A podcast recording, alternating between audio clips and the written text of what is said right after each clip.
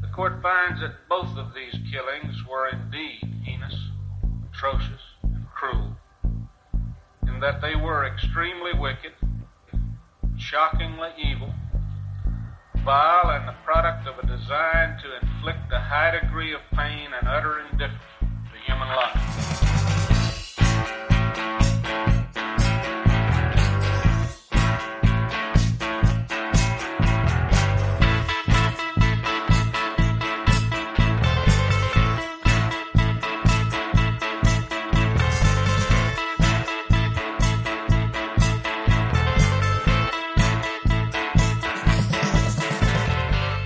Hola a todos, buenos días, buenas tardes, buenas noches, bienvenidos una semana más a nuestro podcast Extremadamente Crueles, un podcast en el que hablamos de asesinos en serie, crímenes y todo aquello que se nos ocurra sobre la marcha. Empezamos.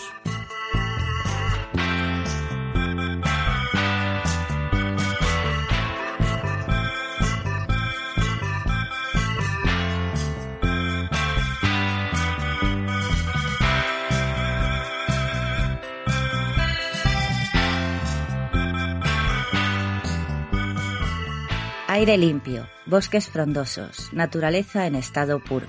¿Qué podría haber mejor que escaparse a un rincón lejos del mundanal ruido y disfrutar de un entorno tranquilo y relajante? A veces, alejarse de todo y buscar refugio en un entorno salvaje no es la mejor idea. Y para demostrarlo, hoy os traemos un caso en el que lo más peligroso del bosque no son los osos ni las serpientes, sino las imprudencias y la maldad del ser humano.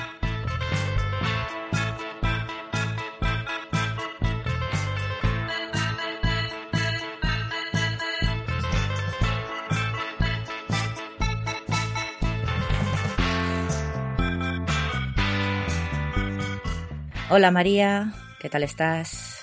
Hola Gema, ¿qué tal? ¿Cómo estás? Muy bien. Bueno, aire puro y naturaleza salvaje. ¿De qué nos vas a hablar hoy? pues hoy aprovechando que ya estamos en plena primavera, he pensado qué mejor que dejarnos llevar por un entorno salvaje maravilloso y perdernos en las selvas de Panamá. ¿Qué te parece el plan? Yo no lo haría, pero bueno. Aquí cada uno.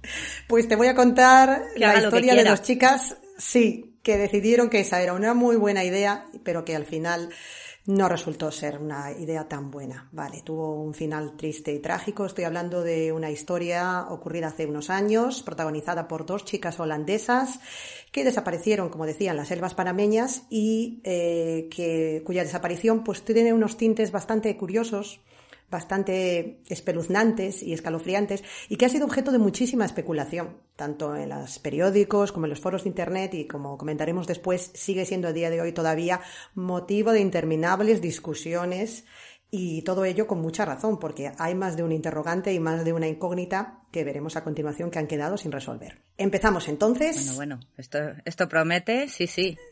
Pues yo, yo no tengo ni idea de este caso, o sea, yo estoy aquí. Bueno, pues, pues ya verás como, como seguro que luego también, sí, te surgen muchas preguntas, seguro, seguro. A ver, a ver. Pues mira, esta historia la protagonizan dos chicas que se llamaban Chris Kremers, de 21 años, y Lisanne Fromm, de 22. Eran dos chicas holandesas y que durante meses habían estado ahorrando para realizar un viaje por Latinoamérica. Era el sueño que tenían estas dos jóvenes. Ambas habían crecido en la misma ciudad, eran compañeras de piso, trabajaban en el mismo café y a las dos les gustaban mucho los viajes y la aventura.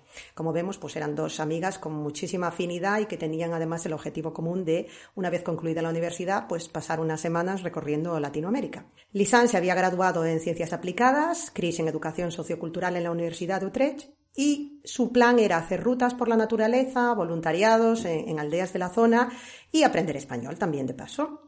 Así que, eh, como decía, que estamos. en ello estamos, claro, ya aprovechamos naturaleza, idiomas, viajes. Chris había Sí, porque no sé cómo vas a hacer el voluntariado sin, sin saber español. Los pobres no se van a enterar de sí, eso es un dato importante. Así que Chris y Lisanne, el 15 de marzo de 2014, cogen un avión en el aeropuerto de Ámsterdam con dirección a Costa Rica y desde allí viajan a Bocas del Toro, en Panamá. Eh, pasan unos días en Panamá, unas semanas allí, van a las playas, conocen a, incluso se encuentran con unos chicos holandeses con los que al parecer entablaron amistad y con los que compartieron varias jornadas de viaje. Hay constancia fotográfica de que estuvieron recorriendo la zona. Bueno, hasta aquí, pues un viaje turístico normal de dos chicas jóvenes. El 29 de marzo se mudaron a una localidad que se llama Boquete, que está en el oeste del país, y allí era donde iban a empezar el voluntariado que comentábamos en una escuela. Pero al llegar eh, se encontraron con que había surgido un problema y que no podían empezar esta actividad tal y como habían pensado ellas. No, no les esperaban o había habido algún tipo de malentendido y no podían empezar a dar las clases. Perdón, iba a hacer, iba a hacer un chiste muy malo. Se las tragó el boquete. Vale, ya. Oye. Fíjate que yo ya... Como si se llamase agujero negro el pueblo. no, no, no, ya la semana pasada yo creo que ya mis neuronas, las pobres, con la gastronomía y el canibalismo ya y agataron todo lo que quedaba y en todo el tiempo que he estado redactando esto, te puedes creer que no se me ha ocurrido ni una sola vez lo de boquete. Sí, mejor, sí. No. Pues sí, la verdad es que esta historia es una de esas historias que dices realmente se las tragó la selva. Mejor. Mejor. Y luego además. ha sido eh, malísimo, pero bueno. Como siempre haces unos comentarios en, el, en la introducción muy interesantes, muy proféticos, Gemma, porque es que eso precisamente lo veremos después en una de las imágenes que vamos a comentar, que es realmente escalofriante. Pero bueno, no adelantemos acontecimientos. Decíamos que estas chicas. Nos hemos quedado en boquete. Nos hemos quedado en boquete, exactamente. Y como decíamos, pues decidieron quedarse allí unos días y dijeron, bueno, pues ya que no podemos empezar a dar clases como era nuestra idea, pues vamos a explorar la zona. Este es un pueblo montañoso, muy bonito, muy visitado por los turistas y es un lugar pues que suele utilizarse normalmente como destino turístico tanto por la gente de la zona como por extranjeros. Viene muchísima gente de todo el mundo, recorren los bosques, los senderos, es muy fotografiable, vamos, que era el sitio perfecto para pasar unos días.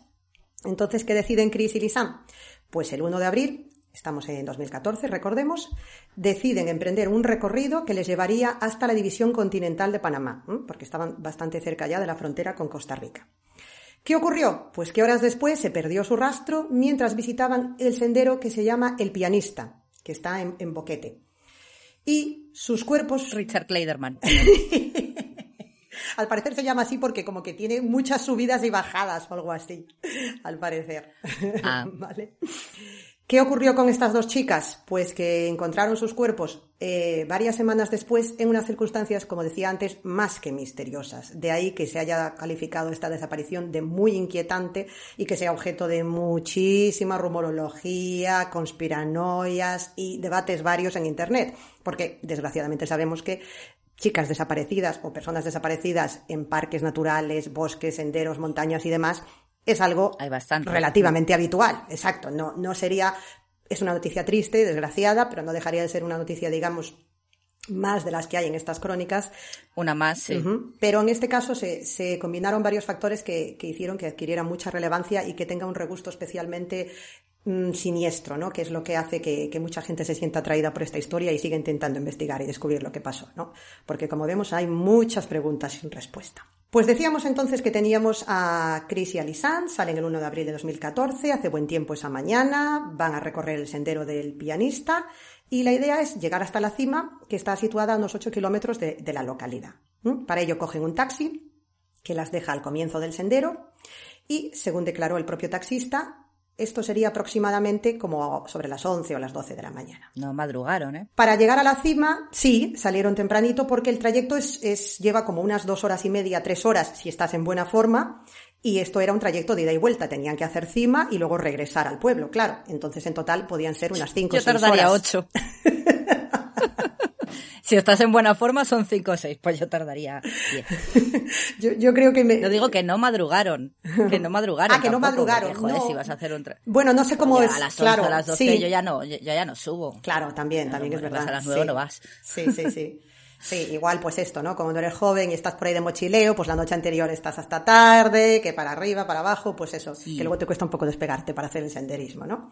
Se calcula que llegaron sobre la una de la tarde a, la cima esta que decíamos y estaban allí las dos pues súper contentas de la vida. Y una vez que llegan allí, pues se hacen varias fotos, lógicamente. Van vestidas con ropa de verano, se puede apreciar en las muchísimas fotos que puedes eh, encontrar. Bueno, las muchísimas. Para el Instagram. En, en, en, las fotografías que echas con la cámara de no, una digo, de ellas. Para el Instagram. Ah, sí, sí, sí, sí, sí, por supuesto, claro, sí, sí, sí.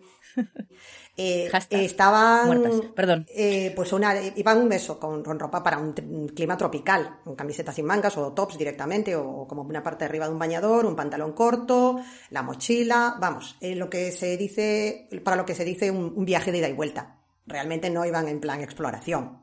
Uh -huh. O sea, iban como, pues vamos a llegar a la cima, vamos a estar allí, hacernos unas fotos, que esto es muy bonito, y, y luego nos bajamos al pueblo. ¿Mm? Y luego nos volvemos. Exactamente. Entonces llegan sobre la una de la tarde, alcanzan la cima, hay varias fotografías de ellas, alguna incluso con las dos juntas, tipo selfie, la verdad es que el entorno es una pasada, se ve allí pues toda esta vegetación espectacular, selvática, maravillosa. ¿Y qué ocurre normalmente? Pues una vez que los turistas llegan a la cima, lógicamente desandan el camino y hacen la misma ruta en el sentido contrario de vuelta al pueblo a Boquete. Porque no se recomienda seguir avanzando una vez has llegado a la cima, ya que se considera que es un trayecto demasiado peligroso. Hasta allí es donde digamos que está señalizado o senderizado o donde se puede caminar con cierta... Claro, el sendero está para algo, claro. Claro, efectivamente, ¿no? Y hasta ahí es donde te pueden acompañar los guías o puedes ir tú por tu propio pie, sí, y te ves con, con ganas y con fuerzas. Eh, ninguna de las dos llevaba comida, ni equipo de supervivencia, ni ningún tipo de material especial tampoco, por lo que se entiende que en un principio su idea inicial era llegar, hacerse las fotos y bajar.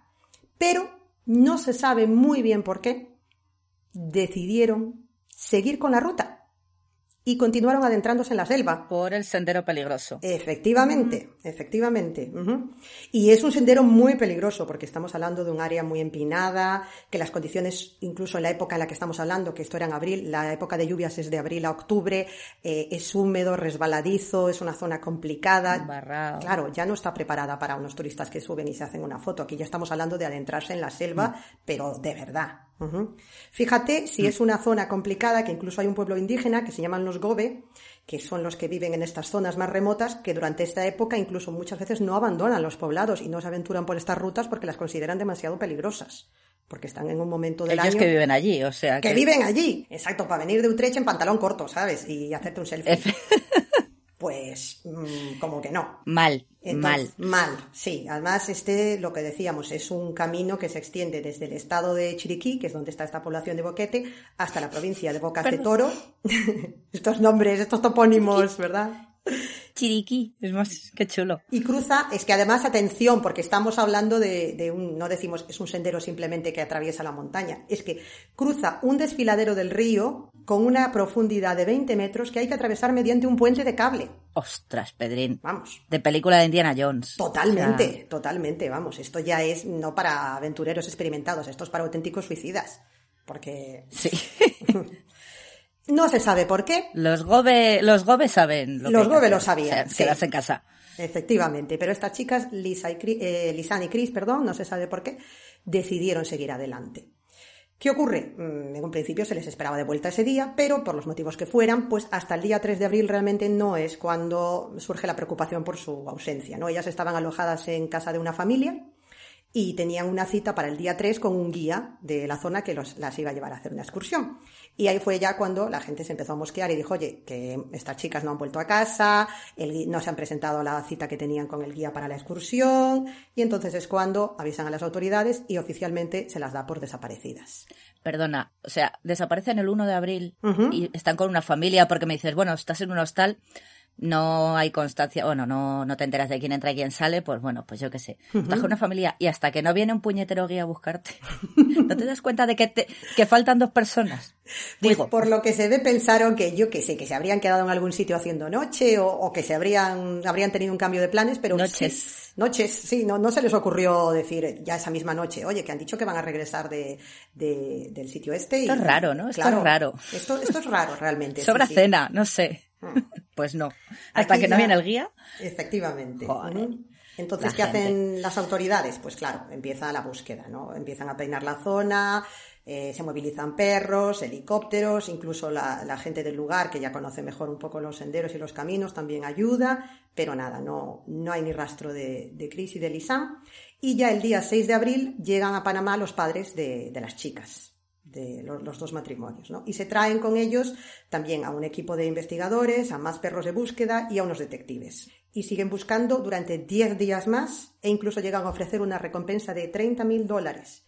Pero no se encuentra ninguna pista, no hay ni rastro de las chicas y la cosa se queda en, en preocupación y desolación, claro, por parte de los padres, porque literalmente, como hemos dicho antes, es como si se las hubiese tragado la selva.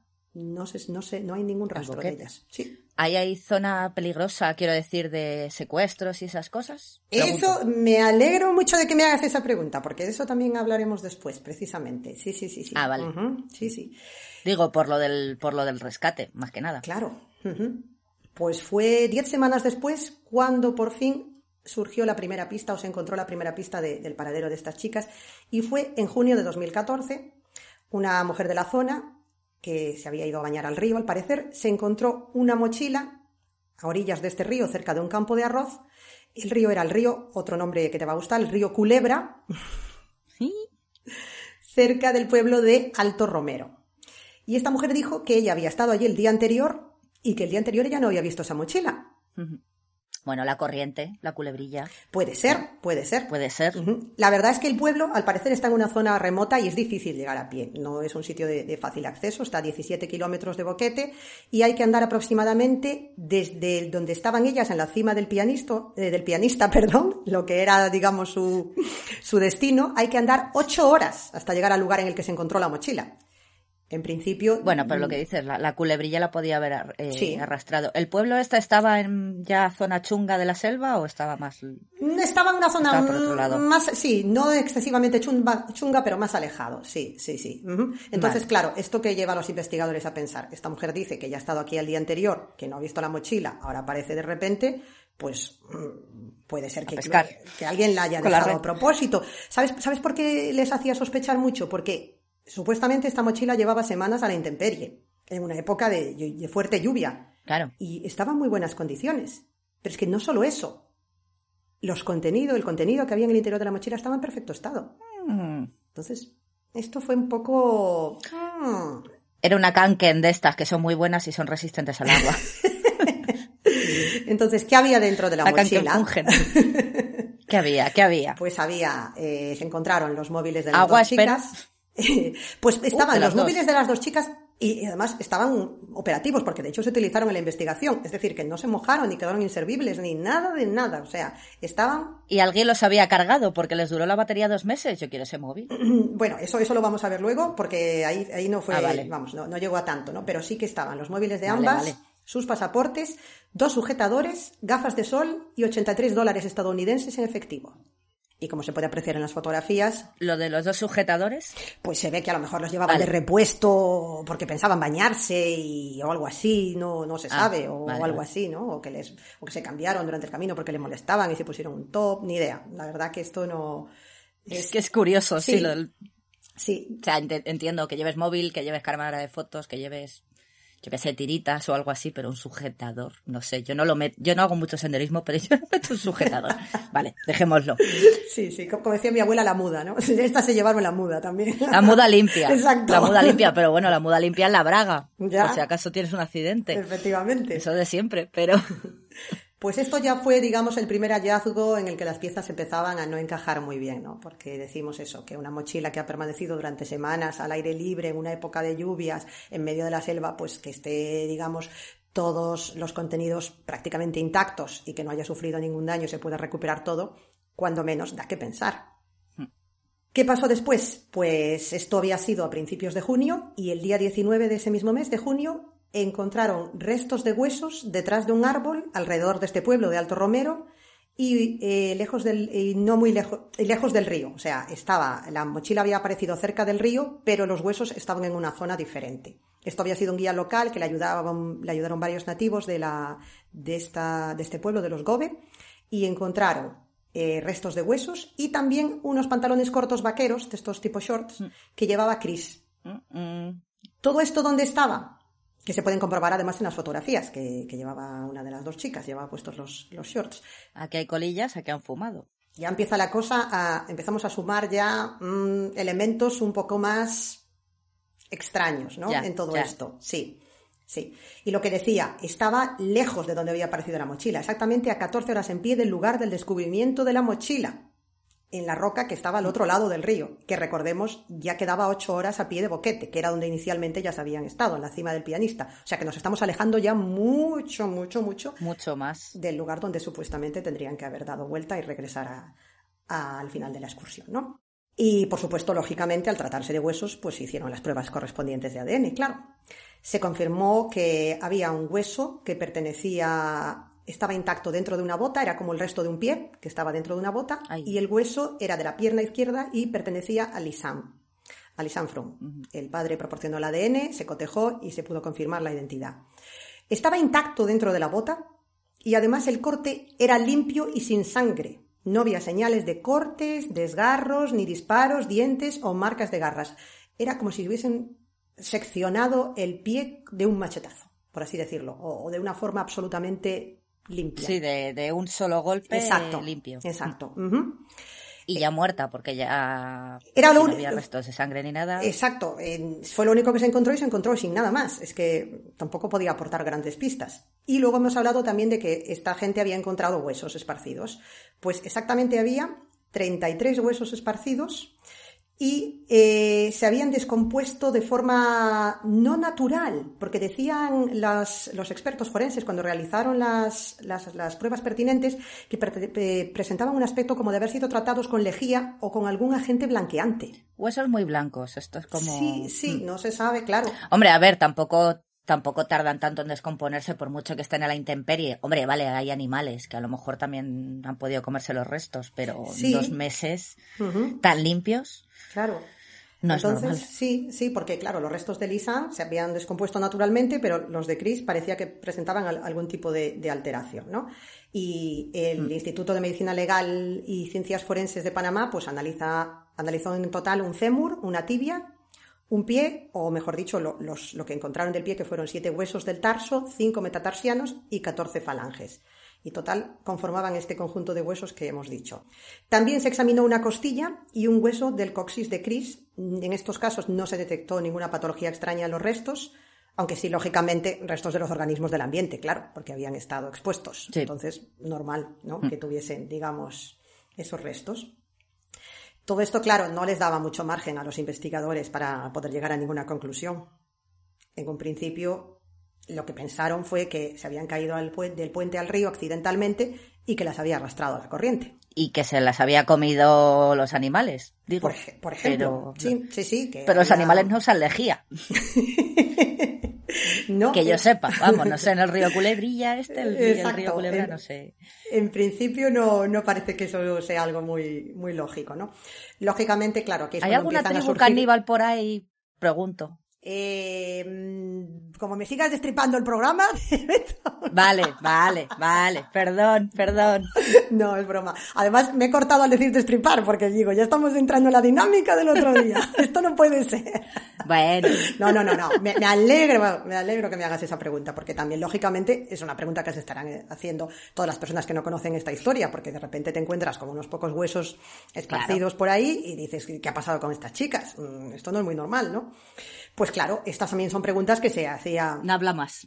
No, no, no, por favor, por favor, no, no. Estas también son preguntas que se hacía el abogado de la familia, claro, bueno, de las familias, ¿no? Que no estaban muy de acuerdo con la, digamos, teoría oficial de la caída al río, porque, según decía, el nivel del cauce del río en esta época, justo cuando terminaba la estación seca, no era suficiente para arrastrar el cuerpo. Abril es el comienzo de la estación de lluvias y se entiende que a lo mejor, pues, el cauce del río todavía no llevaría eh, la fuerza suficiente como para haber arrastrado los cuerpos de las chicas. Pero bueno, claro, todo esto son especulaciones, lógicamente, porque no, no, se podía, con los restos que se habían encontrado, no se podía determinar cuál había sido realmente la causa de la muerte. ¿Qué pasa entonces? Las autoridades empiezan a barajar todo tipo de hipótesis, claro. Entonces, lo que comentabas tú antes, se pensó en el secuestro, se pensó en algún tipo de encuentro fortuito con personas que no querían ser encontradas y que por lo tanto hicieron desaparecer a las chicas. Luego ya ahondaremos ahí en esa teoría. Y después de investigar, tanto por parte de las autoridades panameñas como por los eh, especialistas holandeses que estuvieron también llevando el tema, pues en marzo de 2015 cierran definitivamente la investigación y concluyen que la única causa a la que pueden atribuir la muerte de las chicas es accidental. Los especialistas de, Holanda. Claro, no tienen. No, no tienen nada más a lo que agarrarse, claro. Y, dice, pues seguramente la parte de la bajada del pianista tiene unas zonas de ladera que son donde es muy, en las que es muy fácil caerse y de allí una persona puede llegar perfectamente al río y que este te lleve al final hasta un riachuelo que te lleve finalmente hasta las aguas del río Culebra. Hmm. Ellas habían decidido seguir en vez de retroceder y ese sendero por el que continuaron pues era muy peligroso y fue lo que provocó la, caída en último Y se, descalabra, se descalabraron y, adiós. Exactamente, exactamente. Lo que sí pudieron eh, concluir es que, como decíamos antes, entre las pertenencias de las chicas estaban los móviles y también había una cámara fotográfica, que es un aspecto muy importante del que vamos a hablar a continuación. Porque, ¿qué pasaba con esta cámara? Igual que los móviles, está en perfecto estado, por lo tanto, puede accederse a su interior, ver su contenido y, lógicamente, hay fotos. La tarjeta SD. Exacto, exacto. Sí, ¿no? Si las has descrito cuando estaban ahí arriba en el, cerro, el Cerro de Los Ángeles. Efectivamente, efectivamente. ¿Qué cámara era esta? Bueno, para quien le pueda interesar o sea aficionado a la fotografía, exactamente era una Canon PowerShot SX270. Una típica cámara compacta de estas que te llevas mm, de viaje. Sí, de, bolsillo. Exacto. Sí. ¿Y qué otras fotografías encontraron en su interior? 133. Que tú dices, ala, aquí vamos a, vamos a, vamos a encontrar de todo. Esto va a ser el reportaje fotográfico selvático del siglo y vamos a encontrar todas las soluciones. Pues no. Poco. Nueva incógnita que tiene a la gente completamente loca con esta historia.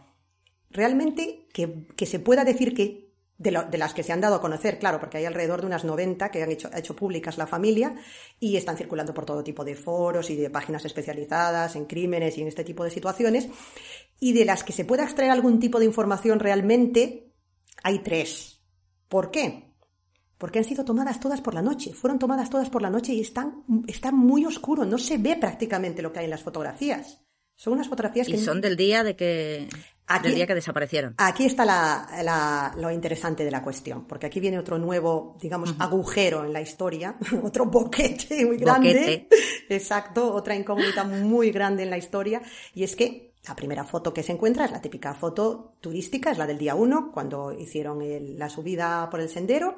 Como decía, hay varias instantáneas de ellas posando. Hace más fotos Lisan, eh, la que tenía un año más, y salen en más fotos Chris. Hay alguna que están las dos juntas, alguna otra solo del paisaje. Bueno, típico reportaje fotográfico de yo estuve aquí. Muy bien. De viaje, sí. Exacto. ¿Cuándo hay constancia de más imágenes? Una semana después de la supuesta desaparición. Mm. Claro, es que estaba pensando, o, vaciaban la cámara todos los días, o me parece muy poco tiempo, porque yo qué sé, esto es lo típico, que cuando sales de viaje ya te haces, la primera foto te la haces en el avión, sí. o en el, o en el alza, o en el tren. De hecho, ellas tienen una en el aeropuerto de Ámsterdam. O sea, que solo tengas fotos. de despedida. Ah, vale, que solo estén las de, las de ese día, de cuando subieron ahí al, pianista. Sí. Quiero decir, el resto de días no han hecho fotos. Eso es que alguien las ha borrado. Claro, o lo que dices tú, o subieron con la tarjeta completamente vacía de memoria, descargadas todas las fotos porque se pensaban hincharse a hacer fotos y dijeron las, las vaciamos y las descargamos en otro sitio, o ahí pasó algo, porque claro, mm. solamente hay estas. Entonces, como decíamos, la siguiente actividad que se registra en la, en la tarjeta, por así decirlo, es una semana después de la desaparición. La cámara fue disparada 90 veces entre la una y las 4 de la madrugada. Estoy imaginando un monete ahí. claro, yo, vamos, es que esto es lo que hace que la gente la cabeza le explote y empiece a pensar de todo, porque dices, ¿por qué ese día, después de tanto tiempo, a esa hora, de esa manera, y además unas fotografías que en realidad no muestran nada, ni enseñan nada, ni realmente sirven para documentar nada? Hmm. Sería como tomar una foto cada dos minutos en ese intervalo de tiempo. Durante esas tres horas. Y... Y nada, lo y todo en negro, claro. Es como si no hubieses quitado la tapita del objetivo. Nada. Básicamente. Eh, tienen el, típico flash que tienen estas cámaras, que lógicamente realmente lo que hace es que produce un efecto como orb. Luego no se ven. Claro, luego no se ve absolutamente nada y son imágenes de oscuridad total. Que ves fantasmas y ya. Exacto, y, no te aportan absolutamente nada. Entonces, eh, de las que 90 que, que, fueron recuperadas el día 8 de abril, que se recuperaron de la tarjeta de memoria de la cámara por el Instituto de Medicina Forense holandés, como decíamos, de todas estas, solamente hay tres en las que se pueda ver con cierta claridad algo y que puedan aportar un poco de luz, nunca mejor dicho, a la, historia. En las otras es que no se, no se aprecia nada, vamos. Entonces, la primera, digamos, que es la, que puede aportar algo, es una foto que, cuyos metadatos figura que, se, que fue tomada a la 1 y 38 de la madrugada y en ella se ve una roca que está rodeada como una vegetación de poca altura. Es una foto en oscuridad total en la que lo que se aprecia con más claridad es esta superficie rocosa y como que tiene verde alrededor. No hay ninguna persona, ningún objeto, simplemente parece una foto disparada sin más. Al azar. Exacto, no, no parece que se esté intentando fotografiar nada en concreto. Un minuto después se registra la segunda foto, que esta es, es muy inquietante. A mí, la verdad, cada vez que veo esa foto, me recorre una cosa por el cuerpo que es como, Dios mío, ¿qué estarían intentando fotografiar estas chicas? Porque es una rama. Voy a buscarla. Sí, sí, es que es tremenda, es tremenda. ¿eh? Es una rama de un arbusto y tiene en cada extremo unos pedacitos de bolsa roja y alrededor hay como envolturas de chicles o de papeles o de plastiquitos, pero los restos del plástico rojo que pertenecen a la típica bolsa, como una bolsa de plástico de supermercado, están como colocados estratégicamente en los extremos de la rama, como intentando hacer una especie como de instalación, si se me permite hacer la eh, comparación, ¿no? Es como hay una, como... algo deliberado, no es se le enganchó el resto de la bolsa ahí. Querían decir algo, al parecer, ¿no? Hmm podemos pensar con esa manera de colocar los trocitos de bolsa roja de plástico en las ramas y colocarlas encima de la roca de esa manera tan concreta, ¿no? Entonces. Esto huele a. Lo diré. A. Ay, que no me sale. ritual. Mira, ¿cómo te conozco? o algo como si tuviera parido que sabía que ibas a decir eso. Es que, vamos, no sé. Pues sí, pues ¿sabes lo que piensan los internautas? Pues mira, dicen que a lo mejor estaba intentando enviar un mensaje que intentaba reproducir, esto a mí me parece mm, bastante descabellado y muy no sé, algo como demasiado surrealista para que pueda ser cierto, pero que ella de alguna manera estaba intentando reproducir la situación en la que se encontraba, porque se cree que está como que si, si, si, seguimos con la teoría oficial y que se han caído del río, que se han despeñado por el sendero y han ido a parar, como si dijéramos, al fondo de un barranco y están cerca de un río, en una zona, digamos, llana, ¿no? En, un, en, una, en una zona de profundidad, pues que al otro lado del, cauce del río hay otra orilla y que ella estaba intentando reproducir con las ramitas y con la colocación de los plastiquitos rojos la situación en la que se encontraba, por así de alguna manera mm, alguien, ellas por lo que sea, desaparecían de aquel lugar, alguien supiese que habían estado allí. Hmm. Es una explicación que se le ha ocurrido a algunos internautas que piensan que puede ser una especie de baliza casera de señalización forestal, por así decirlo. Sí, esto es como, como las como las, las miguitas que dejan Hansel y Gretel. Claro, exacto, exacto. Entonces, claro, también hay otra teoría que dice, puede ser que eh, por la noche escuchasen a gente del equipo de búsqueda e intentasen que las viesen y por eso de ahí las repetidas mm, instantáneas tomadas con el flash a modo de mm, baliza o de señalización o de bengala de intentar decir estamos aquí. Mm. Pero que se sepa, los equipos de búsqueda no estuvieron rastreando por la noche. Hombre, a lo mejor había alguien por ahí. A ver, estás en la selva. Ya, claro. Eh, sí, puede ser cualquier cosa, puede ser una culebra y no el río. cualquier cosa. Es que aquí es donde la gente ya empieza a elucubrar y a pensar en todo tipo de... A desbarrar un desbarrar, básicamente, porque claro, piensas, eh, pues a lo mejor ha sido un animal que se hizo con la cámara y disparó accidentalmente, pero la foto del... Eso lo he dicho. sí, sí, de la ramita con, los, con los plásticos sí que está, digamos, enfocada, entre comillas, y sí que está hecha deliberadamente para retratar, digamos, solamente eso. No es una foto disparada al azar porque alguien toca el. Sí, que de repente se ve una. Exacto, exacto. Sí, se ve una piedra como no se puede ver nada. Efectivamente, ahí sí que se ve claramente que había una intención de enfocar eso, de que eso fuese el, el, objeto principal de la fotografía. Entonces, ahí la teoría de que un animal salvaje o algo mmm, manipuló la cámara accidentalmente. arte. Se nos va un poquito al garete. Podemos decir también que mm. tenían miedo porque habían escuchado algún ruido o que intentaban iluminarse en la oscuridad o, que a lo mejor intentaban ser vistas, como decíamos, por algún tipo de... ¿Por qué esperas hasta ocho días para hacer eso? Claro. Hombre, a lo mejor si te caes te has quedado, hmm. bueno, pero sí, te o sea, quiero decir, un traumatismo o algo así que te has quedado sin sentido, pero bueno, no tardas ocho días. En... No, no tiene tampoco, ¿verdad? Mucha, mucha lógica, ¿no? O te, o te matas o te hmm. despiertas a la de dos horas o algo así. No sé, nunca me he caído por un barranco, toco, madera. Sí, sí, pero, sí. Pero, que me imagino yo sin saber yo nada de eso, sin ser yo nada de eso, que, no tardas seis, siete, ocho no, días. No, no parece lógico, ¿verdad? Que. Sí, sí, que pasase tanto tiempo hasta que intentasen. Y, suponemos que habrían pasado, si estaban vivas el día 8, habrían pasado las noches anteriores en la selva, con lo cual hubieran pasado por la misma situación de miedo, de incertidumbre, de encontrarse con algún ruido animal, cosa extraña. Habrían hecho otras fotografías con el flash, mm, no se sabe qué ocurrió. Sí, para ahuyentarlos o lo que fuera, igual. Es, muy extraño. Pero es que aquí viene, eh, recordamos que habíamos dicho que había tres fotos. La tercera es la más mm. inquietante y es en la que se ve solamente una cabellera rubia. Oh. La parte, la parte posterior de la cabeza, por el color de pelo, se supone que es gris. Y la fotografía es de su pelo solamente. No se ve nada de su cuerpo se había en un principio comentado la posibilidad de que se mostrase una herida o que viese algo de sangre. De hecho, ese rumor circuló al principio cuando se hicieron públicas las fotos, pero ha sido posteriormente desmentido. Porque en un principio se pensó, a lo mejor ella ha hecho la foto para que si alguien encuentra la cámara o, la ve, pues sepan que la amiga está herida o que le ha ocurrido esto, o quieren ver mejor la herida o lo que sea. o hmm. a lo mejor eh, solamente estaba viva una de ellas e intentó hacerse una foto a sí misma para verse la parte posterior del cráneo, pero eh, la forma en la que está hecha es muy difícil que fuese una foto hecha por uno mismo. Tiene mucho más sentido que se le hiciese otra persona. te iba a decir, hombre, si te has caído y eh, el, el hombro, igual sí que te puedes hacer un selfie marcha atrás, pero vamos, poco raro, sí. Sí, es, es, la foto junto con la de los palitos. Perdón, es que las estoy, las estoy buscando y he visto la de los palitos, he visto la otra, que aquí están marcando cosas que parece un moai y parece un pene. Y, ah, vale, ya estoy viendo, sí, el, el, pelo Has visto el pelo rubio de la y chica. el sujetador. Eh, sí. ¿Ves que realmente... El pedazo tenía para, para llevar, no es por nada, pero para llevar si esta es la foto, para llevar 10 días tira por, por ahí en medio de la nada sin comer y sin lavarse ni nada. Esto es otra de las cosas que se pregunta la gente. No es el aspecto que tienes si estás en en época de lluvia, no tienes el pelo así. Claro. Claro. Es que lo tiene limpio. O sea, lo tiene limpio y lo tienes. parece un anuncio de Pantene, pobre chica, pobrecita, mm, pero. Sí, sí, sí, sí. Totalmente. Entonces, estas tres fotografías. Mal rollo dan las fotos. Dan, ¿Verdad que la de los palitos da muy mal rollo? La de los palitos, a mí me gusta la otra porque están aquí como marcando cosas y hay unos que han dibujado como si fuesen unos moais. A mí, sinceramente, me parece un pene.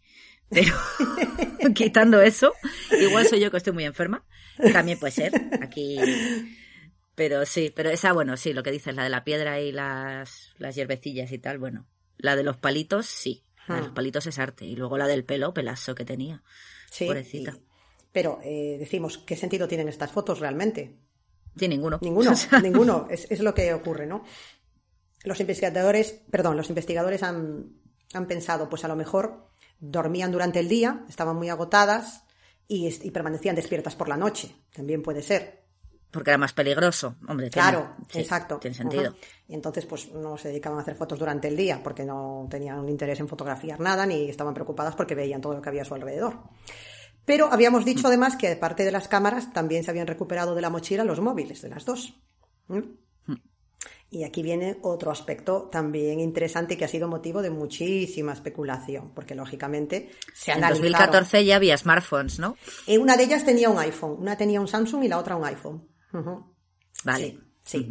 Entonces, ¿qué se hizo? Pues lógicamente, claro, se recuperan los móviles, se hace un análisis de las, del registro de las llamadas y aquí viene, digamos, eh, para mí uno de los aspectos más trágicos y, más espeluznantes de, esta historia y que me hace imaginarme la situación por la que estarían pasando y, e intentar eh, entender el estado de, trastorno y de desesperación en el que se tenían que encontrar. Porque, lógicamente, ¿qué llamadas hicieron? Pues hicieron llamadas al servicio de emergencias. Normal. Sí. Además, Pero ahí no habría cobertura. Claro, es que... En medio de la selva salvaje sin señalización. Y es que además lo curioso es que la, eh, sabemos que tenían, digamos, la primera tanda de fotos, que son las fotos turísticas normales. Mm, estoy aquí posando en hmm. medio de la selva, qué bonito, qué alegría, qué alboroto. Pero es que poco después ya hay una llamada de emergencia.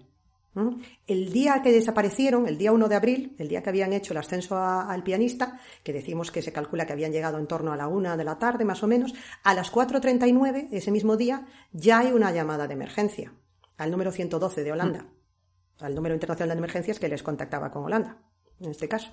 Ah, vale. Es muy pronto. Se iba a decir. O sea, es, es tres horas después, ¿qué pasó? Porque además todavía habría luz, sería todavía de día. Porque, ¿En qué situación Sí, de sería a peligro las 4 de la tarde, a las 5. Claro, ¿en qué situación de pe- aunque allí, perdón, se haga de noche antes, en ese momento se ha comprobado que ese- esa época Bueno, del año era, era, era de día todavía. ¿Qué, qué ha podido ocurrir para que tengan ya que contactar con, el servicio de emergencias y que esté tan desesperado para llamar?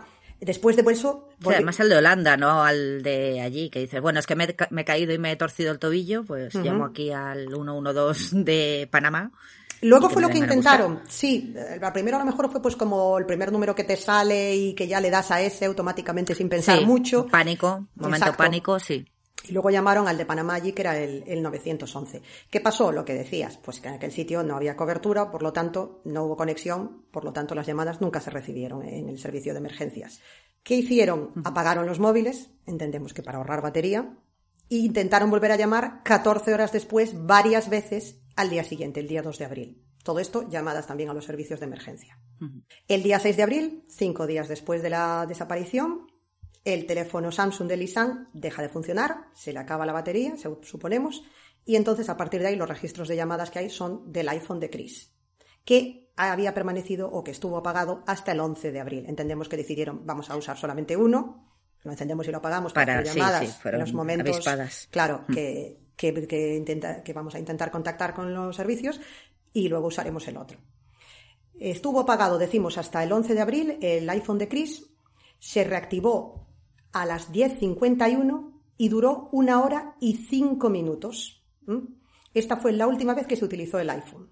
El sexto día, cuando ya la batería del, del Samsung de Lisan ya se había muerto, alguien intentó acceder al iPhone de Chris, pero ingresó el PIN incorrecto. Mm, mm, Que esto es muy curioso porque dices, para hacer la llamada de emergencia no necesitas el PIN. Es verdad. ¿no? Dices, Es verdad, mm, te sale lo estaba intentando usar la amiga, la otra estaba inconsciente o muerta, no se sabía el código, pero aún así no lo necesitas realmente para hacer una llamada de Sí, emergencia. sí, sí, no. O, o incluso tú misma, pues estás ya sin comer y sin tal tanto tiempo que dices, desvariando, "Eh, estoy sí. yo para, para acordarme del pin del móvil, estoy yo. ¿sabes? Exacto, exacto, justo, ¿no? Pero no se entiende, por, a menos que quisiesen hacer otra llamada, se ha especulado, porque también Una resulta- foto. O decir, mm, mm, yo qué sé, enviar un mensaje a, la familia, pues a lo mejor, y para eso Mm. necesitabas desbloquearlo, para grabar un audio de despedida o yo qué sé, no, no se sabe muy bien el motivo de intentar introducir el, el PIN, ¿no? Mm. En total, se hicieron 77 intentos de acceder al teléfono entre los días 7 y 10 de abril. O sea, yo me imagino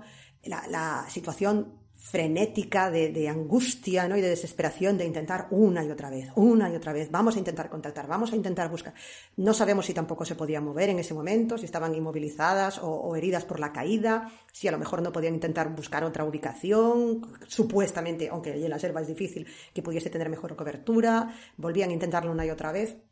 A mí el registro de llamadas que eh, luego lo comentaremos también, está detalladísimo, como todo lo que tiene que ver con este caso, en varias páginas y blogs. Hay una cronología detallada del momento en el que se hizo cada llamada y desde cada móvil, y ahí se puede comprobar, pues eso, que se intenta contactar, que no se consigue contactar, y deja un cuerpecillo, te deja el cuerpo bastante cortado, ¿no? Pensar en, en la angustia de estas chicas intentando una y otra vez avisar de, de su situación sin poder conectar con nadie.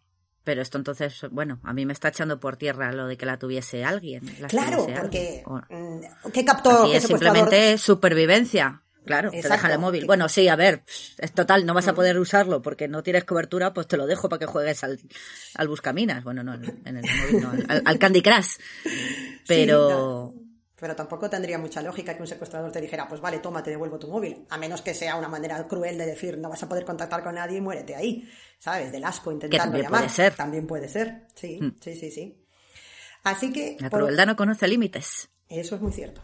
Eso es verdad. Entonces, claro, aquí nos encontramos eso, con intentar establecer una cronología con las llamadas e intentar establecer una ubicación y una lógica a las fotos. ¿Por qué las hacen? ¿Qué pretenden? ¿Qué sentido tenían? ¿Por qué tardaron hasta ese día en hacerlas? ¿Qué trataban de enseñar? ¿O qué les ocurrió para no poder hacerlas en otra manera o en- de otra manera o en otro día? O sea, todo lo que tiene que ver con el móvil con los móviles, mejor dicho, y con la cámara de fotos de Lisan, también despierta muchísimos interrogantes. De hecho, eh, investigando en, en, si entras en, luego lo comentaremos, hay multitud de páginas, algunos foros que tienen hilos interminables donde expertos en fotografía, gente que se ha interesado por el caso, ha dado su opinión, qué ocurre con esta cámara, si haces las fotografías en estas condiciones o en estas otras, y igual intentaba hacer esto, intentaba hacer lo otro, la llamada si se hace de esta manera o de esta otra. Además, hay una foto, eh, siguiendo el orden correlativo, creo que es la 509, si no me equivoco, falta en el registro de fotografías, como si hubiera sido borrada. Entonces también se... Ay, no, que esto me ha salido mal, la mm. repito, que es algo mal. Mm, es que lo, lo, negro oscuro de la selva mm, se sigue viendo negro oscuro de la selva y lo borro, pero si es igual que la anterior y que la... O sea, ¿qué había en esa? ¿Es que alguien la encontró y vio algo que podía ser incriminatorio y la borró? Pues... Extraño. Extraño. Rarino, sí. No, es que estaba, mirando, claro, que, que, que en el, en el orden cronológico iba después de las que ya se han visto, de las piedras y tal. ¿Y la del pelo de ella? O... Sí, la del pelo de ella es después, sí. No, digo, la de, la de esta que se ha borrado. Ah, eh, pues ahora no lo recuerdo, tendría que ver la cronología, porque ahora mismo creo que no, que fue en medio de esas y que después fue la del pelo. Esta es una, creo que sí, de las últimas, pero no la última. Vale. Así que bueno, esto también es un motivo más de, de, preocupación y de inquietud en torno a esta historia, ¿no? Porque, la, razón que hay detrás de las fotos sigue siendo muy, o sea, el motivo que les llevó a hacer estas fotos y de esta manera no, no tiene mucho sentido, ¿no? Hasta aquí lo que sería un poco todo lo que se ha podido encontrar. Los restos óseos, eh, los restos del pie, una parte de, la, del pie de la chica en la bota todavía, los otros restos que se encontraron mm, diseminados por allí, algunos restos óseos del coxis, la, mochila en buen estado, recordamos, con los móviles y la cámara, los sujetadores, los pasaportes, las gafas de sol. que me ha matado. Sí. Y, el dinero, que con lo cual también se dice, bueno, mm, puedes dejarlo ahí para despistar, te las llevaste y guardaste la mochila para luego colocarla allí e intentar de alguna manera despistar a los mm, equipos de búsqueda. ¿La estuviste guardando durante semanas? Y como veías que no cesaba, porque esto, claro, despertó muchísima atención mediática y mucho interés, se siguió en las noticias, no solamente en Panamá y en Holanda, sino también tuvo repercusión mundial. A lo mejor el secuestrador o el asesino no quería que se siguiese buscando y dijo, coloco la mochila a modo de cebo para dejarlos tranquilos y que piensen que estas dos se han perdido en el río o se las ha tragado la selva. Hmm. Es, es extraño, cuando menos. Sí, a ver, en algún sitio estaban porque tiene el pelazo muy bien y la mochila estaba intacta. Es muy extraño, la verdad que sí. O sea que es raro estar ahí a la intemperie. Y porque dejas también. Creo yo. Eh, porque, un hombre, puede, puede ser que a lo mejor si el cuerpo lo arrastró el río, pues que le quitase los pantalones y los pantalones se quedasen en otro sitio. Puede ser. O a lo mejor simplemente se los quitó, pues por lo que sea. Hay quien especula que igual bebieron agua en mal estado, tenían diarrea y no se podía poner el pantalón. Pero tampoco se encontró. Hmm. Restos de no no no. Sí sí sí eh, que estaba el pantalón no, no tenía materia fecal. Sí no. Estaba limpio. Estaba limpio. Lo que sí tenía era como unos rotos que se supone que pueden haber sido de una caída o de pues eso de tropezarte con hmm. algo en la selva lógicamente que puede haber cualquier cosa que cortó el tejido pero no no tenía ninguna otra cosa que les hiciera sospechar. Entonces, claro, a partir de aquí te puedes imaginar que ya los padres, una vez que se han tenido que conformar con la versión oficial que dan las autoridades panameñas y que los eh, investigadores holandeses tampoco tienen mucho más con lo que poder trabajar, aunque los abogados de la familia no las tengan todas consigo y los padres, lógicamente, digan es que no pudieron irse por su propio pie, eran dos chicas responsables, nunca hubieran hecho algo así, está claro que ahí hubo algo extraño o se encontraron con algo inesperado. sí porque no tiene mucho sentido mm. que sin apenas ropa, sin haber avisado, sin llevar ningún tipo de comida, ni de preparación, ni nada por el estilo, decidas llegar a un sendero, a lo alto de un sendero y decir, oye, pues estoy en la cima y ahora ya que estoy voy a seguir y si eso ya voy andando hasta Costa Rica. Pues no tiene mucha lógica, mm. la verdad. Esto es un rollo hostel o algo así. Yo creo que fueron los otros holandeses que se encontraron. Bueno, pues aquí es donde empieza el terreno puro y duro de la especulación. Hasta aquí hemos contado más o menos todo lo que pueden ser pruebas objetivas, la cronología de los hechos. Ahora llegan los foros de Internet. Efectivamente, el maravilloso agujero negro en el que te metes y no sales, que yo esta semana un poco más y me pierdo yo también ya allí.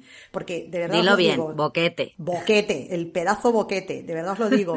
Este es uno de esos casos en los que empiezas y te vas metiendo, te vas adentrando cada vez más en los vídeos, los comentarios, los foros, las opiniones, los hilos, los subhilos y lo que opinan uno y lo que opina el otro, y de verdad, o sea, yo creo que está al nivel de quien mató a Kennedy, lo digo en serio. O sea, es impresionante lo que hay. Es muy, muy fuerte. Porque hay toda una comunidad de investigadores amateurs, o no tanto, porque ya te digo que hay expertos en fotografía que han dado su opinión, que incluso me he enterado hace poco que están recaudando fondos para realizar un viaje allí. Ay, ay, ay, la madre que los parió. Sí, o sea, que se lo han tomado muy en serio. Vamos.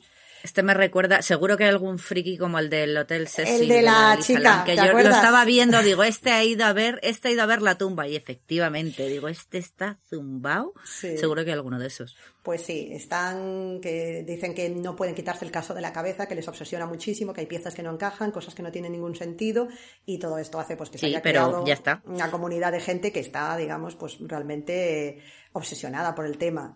Y hasta el punto, como te digo, de que algunos incluso están pidiendo dinero a través de Internet para intentar conseguir fondos y llevar a cabo una investigación sobre el terreno, suponemos.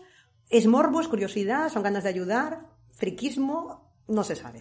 ¿Son ganas de caerte por el terraplén y matarte tú también? Sí, también, también, es verdad. Entonces, O sea, porque no es lo mismo, Sí, no sé, sí, sí. irte, voy a, voy a hacer un crowdfunding para irme una noche al Hotel Cecil claro, y hacer un crowdfunding para irme a la selva a, a escoñarme y acabar en el río Culebra. efectivamente. No sé. Pero bueno, como hay gente para todo, pues estos creen que a lo mejor ellos Sí, van sí. a ver algo que no han visto todas las autoridades locales, Todos los expertos, y toda la gente que fue allí. Ellos lo van a ver desde, como estuvieron en sus casas viendo las fotos 28 mil millones de veces, han tenido una revelación divina y ahora saben lo que ha pasado, ¿no? Estos son algunos de los fanáticos de este tema en Internet. Luego la mayoría de la gente pues, se limita a dejar su opinión o su comentario y a exponer su teoría, sus sospechas.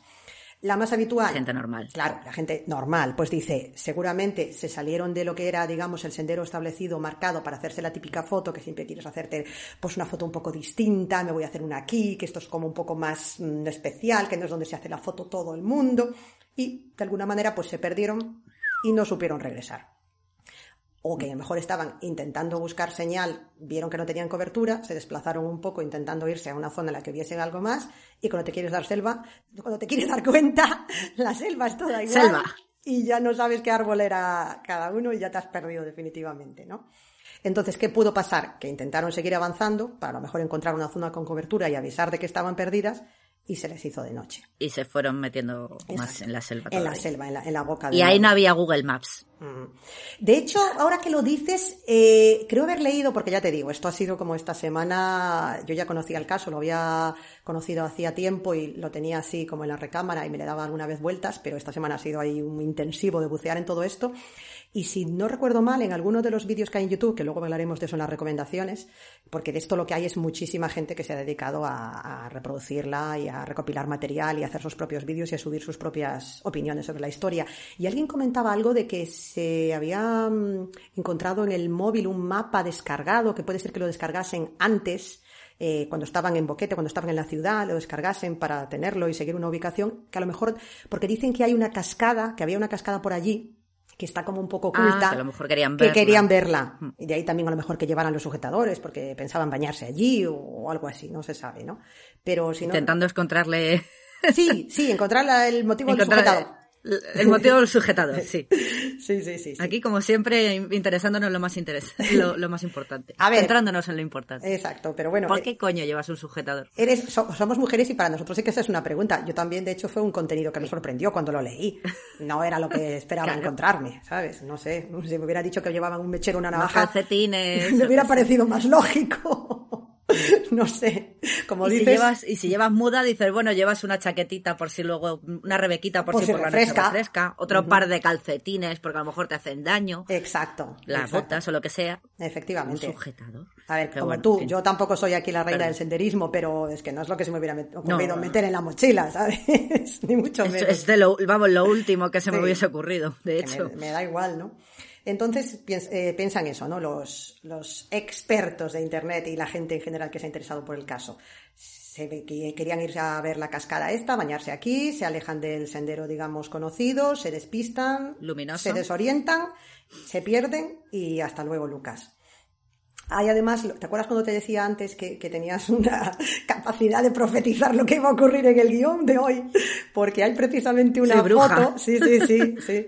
Eres meiga. Hay una foto en la que se ve a Chris, la chica cuyo pelo luego es el, que hemos comentado que sale en la fotografía, el pelo rubio, sí, el pelazo, que está señalando, la puedes ir buscando también porque es también ha sido motivo de estudio intensivo por parte de, los internautas en las que está como eh, digamos un poco agachada en una especie como de zona en la que los bosques, en las que hay como ramas o, eh, de árboles o algo así que está como intentando atraparla, protegerla, como si fuese una entrada, una cueva o una especie de lugar, ¿no? Hmm. Y ella está como señalando, mostrando algo, como diciendo, fíjate lo que hay aquí, ¿no? Hay quien, hay quien ve miedo en su expresión, yo más bien veo sorpresa. Realmente ahí no veo un peligro amenazante ni veo nada inquietante. Me parece la típica foto de mira lo que me he encontrado. Me parece a mí. No sé tú qué hmm. opinas. Eh, no la estoy viendo tan grande, pero sí. Hmm.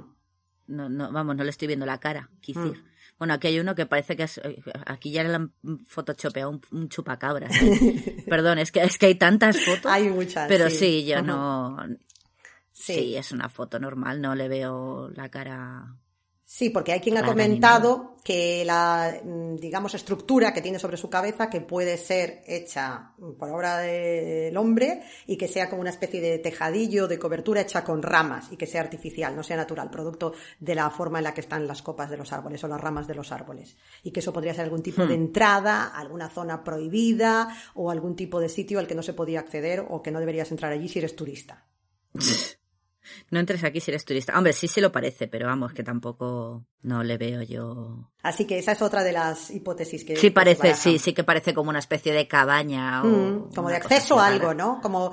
Eh, a mí lo que me sugiere cuando la veo es aquí sí que se están metiendo en la boca del lobo y aquí es donde se las va a tragar la selva, definitivamente ya. Sí, o alguien. Sí, o alguien, totalmente. Ese es el punto de no retorno, totalmente. Más bien alguien.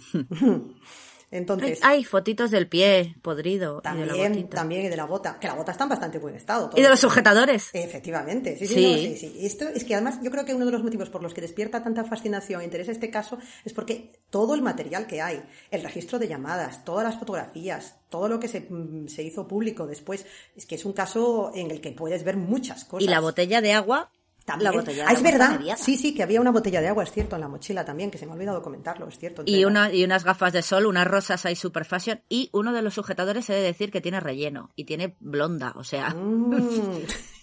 Madre mía. Aquí tenemos un análisis exhaustivo, análisis forénsico de las mochilas. Sí, sí. Luego está el tema de las fotos. El sujetador con blonda y con relleno. Y con relleno. ¿eh? El, el Wonderbra que claro, aquí también es motivo de especulación, porque hicieron las fotos, porque las hicieron ese día, porque las hicieron tan seguidas y porque las hicieron de noche. Hay quien dice que ya estaban sufriendo alucinaciones, a lo mejor, que después de tantos días sin comer, o a lo mejor pues que ya estaban en un estado... Y sin beberte el agua. Mm, también. la tienes mediada. Claro, porque la estás intentando racionar, a lo mejor, yo qué sé, y ya empiezas a, perder facultades y yo qué sé lo que se encontrarían o lo que pensarían que había e intentaban ahuyentarlo o visualizarlo de alguna manera con el flash. No sé, desgaste mental probablemente. Sí, también los muñequitos estos de la bolsa hmm. también puede ser. Sí. Eso. Que no le busques tres pies al gato. Que... A saber ya cómo estaban, claro. Luego está el tema de la fotografía del, pelo de, de Chris. Hay quien o hay quienes piensan que puede ser que ya estuviese muerta en ese momento Chris y que su amiga Lisan lo que intentó pues de alguna manera como inmortalizar el cadáver y constatar ¿no? que la chica había fallecido, que había muerto, por si de alguna manera se encontraba la cámara, pues para que los padres supiesen lo que había ocurrido con la, con la chica, con su amiga, ¿no? Y que a lo mejor fue ella la que una vez que hizo la foto, pues dejó incluso la mochila con todo colocado, porque recordemos que las pertenencias estaban todas perfectamente dentro de la mochila, no diseminadas ni esparcidas, sino que estaban todas dentro, y que a lo mejor pues intuyese de alguna manera en el estado en el que se encontraba ella con su amiga muerta después de tantos días, desfallecida y agotada, que era el final y que a lo mejor pues ya se dejó ir. Hmm, también. También puede ser, ¿no? Entonces, claro, este Esto es todo lógico, más o menos. Sí, en cierto modo, ¿no? Intentas encontrar una lógica a unas fotografías que realmente son bastante extrañas, no, no explican tampoco gran Sí, pero bueno, lo más lógico es después de tanto tiempo que se les hubiese ido la, la, pelota y ya está. Sí. Normal. Sí. Una de las cosas que también les parece bastante sorprendente a las personas que han investigado todo esto y que en general es una de las cuestiones que también a los expertos les llamó la atención es que recordemos que desde la cima del sendero del pianista donde estaban hasta Alto Romero, en Bocas de Toro, donde se encontró la mochila, había 18 kilómetros de distancia. Que dices, ¿cómo pueden haber recorrido ese terreno inhóspito, completamente desconocido para ellas, en una situación en la que se encontraban? No se sabe. ¿Las llevó alguien? ¿Fueron arrastradas o llevadas a la fuerza? ¿Cómo acabaron allí? Porque hay que andar mucho. Hmm. Y en una situación en la que puedes que estés malherida, desfallecida, cansada, mm, exhausta, nerviosa, agotada, presa del pánico en medio de la nada. Hmm. Es extraño. Luego pasamos a lo Hombre, que... Dime, dime. Te pones a andar y anchas Castilla. No digo, te pones a andar y anchas Castilla, anchas Panamá. Eh, pues tenemos que salir de aquí, pues vamos a. a salir. Vamos a seguir andando hasta que encontremos algo, digo. No sé. también, Pero también bueno, puede sí, haber una comida, fuerza que te, que te empuje a intentar encontrar una salida, ¿no? El instinto de supervivencia que te lleve a agotar las fuerzas hasta que ya No no, sé. puedas más. Sí, puede ser otra, Hmm. otra opción. Luego lo que comentabas. A mí lo del pelazo y la mochila es que las, las tuvo alguien. Pero bueno, yo soy mal pensada. Sí, esas son dos de las cosas más, más sorprendentes, ¿verdad? Y lo que decíamos antes, estamos hablando de las selvas, eh, además de animalitos, También. eh, también hay guerrillas. Recordemos que estamos en una zona que es una ruta de narco- narcotráfico hacia Estados Unidos. Hay bandas de narcos, hay narcorrutas también por allí. Puede ser que a lo mejor se adentrasen en alguna cosa y viesen algo que no tenían que ver o que no se supone que tenían que ver y alguien las hizo desaparecer para que no hablasen. Claro. Tropic Thunder, perdón. Pobrecitas. Tráfico de órganos, se ha llegado a comentar también. Esto era una, una Claro, teoría. porque solo han encontrado Mm, el, el pie cercenado y tal. Pues, pues sí, tiene, tiene, tiene sentido. Más Sí. jóvenes y lozanas. Sí, sí. Tienen que tener bien los, Y los luego, riñoncitos. esta ya que te va a encantar y que ya es para bingo, eh, también se hablaba de una secta ¿m? que estaba allí también y que había llevado a cabo ciertas prácticas caníbales. Bien. que podría ser también otra explicación de los restos encontrados, o, o más bien de la ausencia de restos encontrados y, y de cómo se encontró lo que se encontró, en la, en co- el modo en que Pues estaba. mira, ya, ya, ya me has convencido. Venga, me, me- me apunto a esa, porque parece que hay que apuntarse a una de las teorías, porque me gusta esa, me gusta la de la secta caníbal. ¿Sí? vale. Me gustan los caníbales. ¿Harían salchichillas también con ellas? Mm, siguiendo con el tema. Y luego ya esto... Salchichas Utrecht. La semana pasada eran de Perdón, Hanover, ¿no? pobrecitas. Sí, pobres. Claro, Sí, además- como Ernesto. Sí. Esto, y ya esto es el super mega giro de la historia que ya dices que yo, de hecho, lo, lo busqué y lo busqué hasta que encontré algún sitio donde apareciese la imagen, porque me, me pensaba, no, esto son inventos de internet, no puede ser que haya pasado de verdad. Y encontré un clip de las noticias en la televisión panameña donde lo decía, así que no tengo motivos para pensar que esto no sea cierto.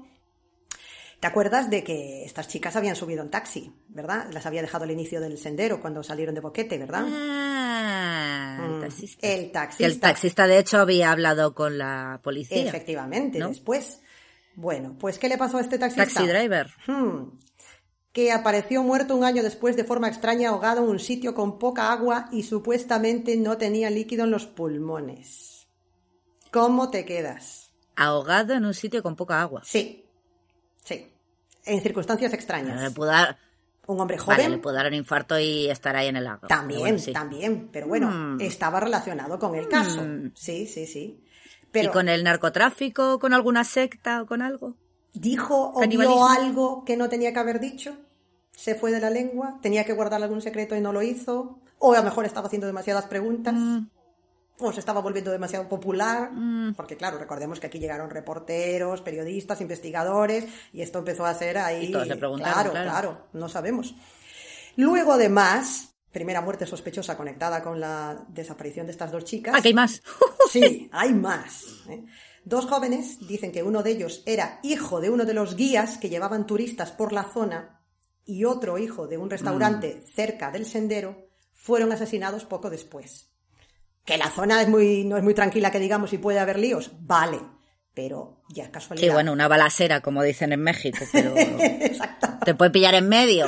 Pero exacto, bueno, sí. exacto. Mm, vale, que estás en la selva de Panamá y un, Oye, y la- fu- y- un fuego cruzado te lo puedes encontrar en una mañana, vale. Pero oye, Claro. Un- una pregunta, ¿y la familia aquella que pasó dos días pasando como de comer mierda de ellos? pues nada, después, una vez que... Eh, ¿Se sabe algo? No, una vez que denunciaron la desaparición y llegaron ya luego los padres, ellos se apartaron y ya el peso de la investigación los llevó la familia totalmente. Cosa que... Ahí no murió nadie ni nada. No, no, no, no, no, no. no. Lo que ocurre es que eh, hay una entrevista con uno de los guías que, que, suele, que está en, YouTube también, luego buscaré el enlace porque ahora no recuerdo exactamente en cuál de los 27.000 vídeos que vi era, ahora ya no me acuerdo, porque los vi en español, en inglés, en neerlandés con subtítulos, esto es un, no parar aquí. Y el buen hombre eh, decía que mm, la investigación por parte de las autoridades panameñas hasta que llegaron los padres había dejado bastante que desear. Que así algún helicóptero y un poquito de búsqueda, que cuando llegaron los padres, que la cosa mm, ya cogió más cuerpo y que cuando se marcharon, porque hubo un momento en que regresaron a Holanda y luego volvieron otra vez, que fue cuando volvieron otra vez a poner en marcha todos los, todos los dispositivos y que se tenía que haber buscado a esas chicas más pronto y con más medios y con más interés. O sea que lo que dices tú, el, la desgana o el desinterés por parte de la familia anfitriona es un poco extensible a todo el mundo allí que pasaron un poco de estas chicas, como de comer mierda, la mm. verdad se ha dicho. Hombre, a ver, también lo de la policía allí, pues es normal, si es lo que dices, si es una narcorruta, me encanta, es como la narcorruta del bacalao, que pues estén comprados o hagan un poco la vista gorda mm. por temas obvios. Pero bueno, sí, no, o sea, ya no te digo la policía, te digo la familia, que es lo que dices, porque la familia, a no ser que también estuviesen metidos ahí en el mundo, mundo narco, eh, es que en principio era una familia normal y corriente. Es que, que, te no, que no se te ha perdido el gato. No, no, no, ya volverá, ¿sabes? No, efectivamente, pero mm, entendemos que a lo mejor estaban acostumbrados a que los turistas, pues si decían que iban a regresar esta noche, se encontraban con otra cosa que les apetecía más hacer y volvían a lo mejor al día siguiente. Y tampoco era algo extraño que la gente no cumpliese estrictamente con los mm. horarios, ¿no?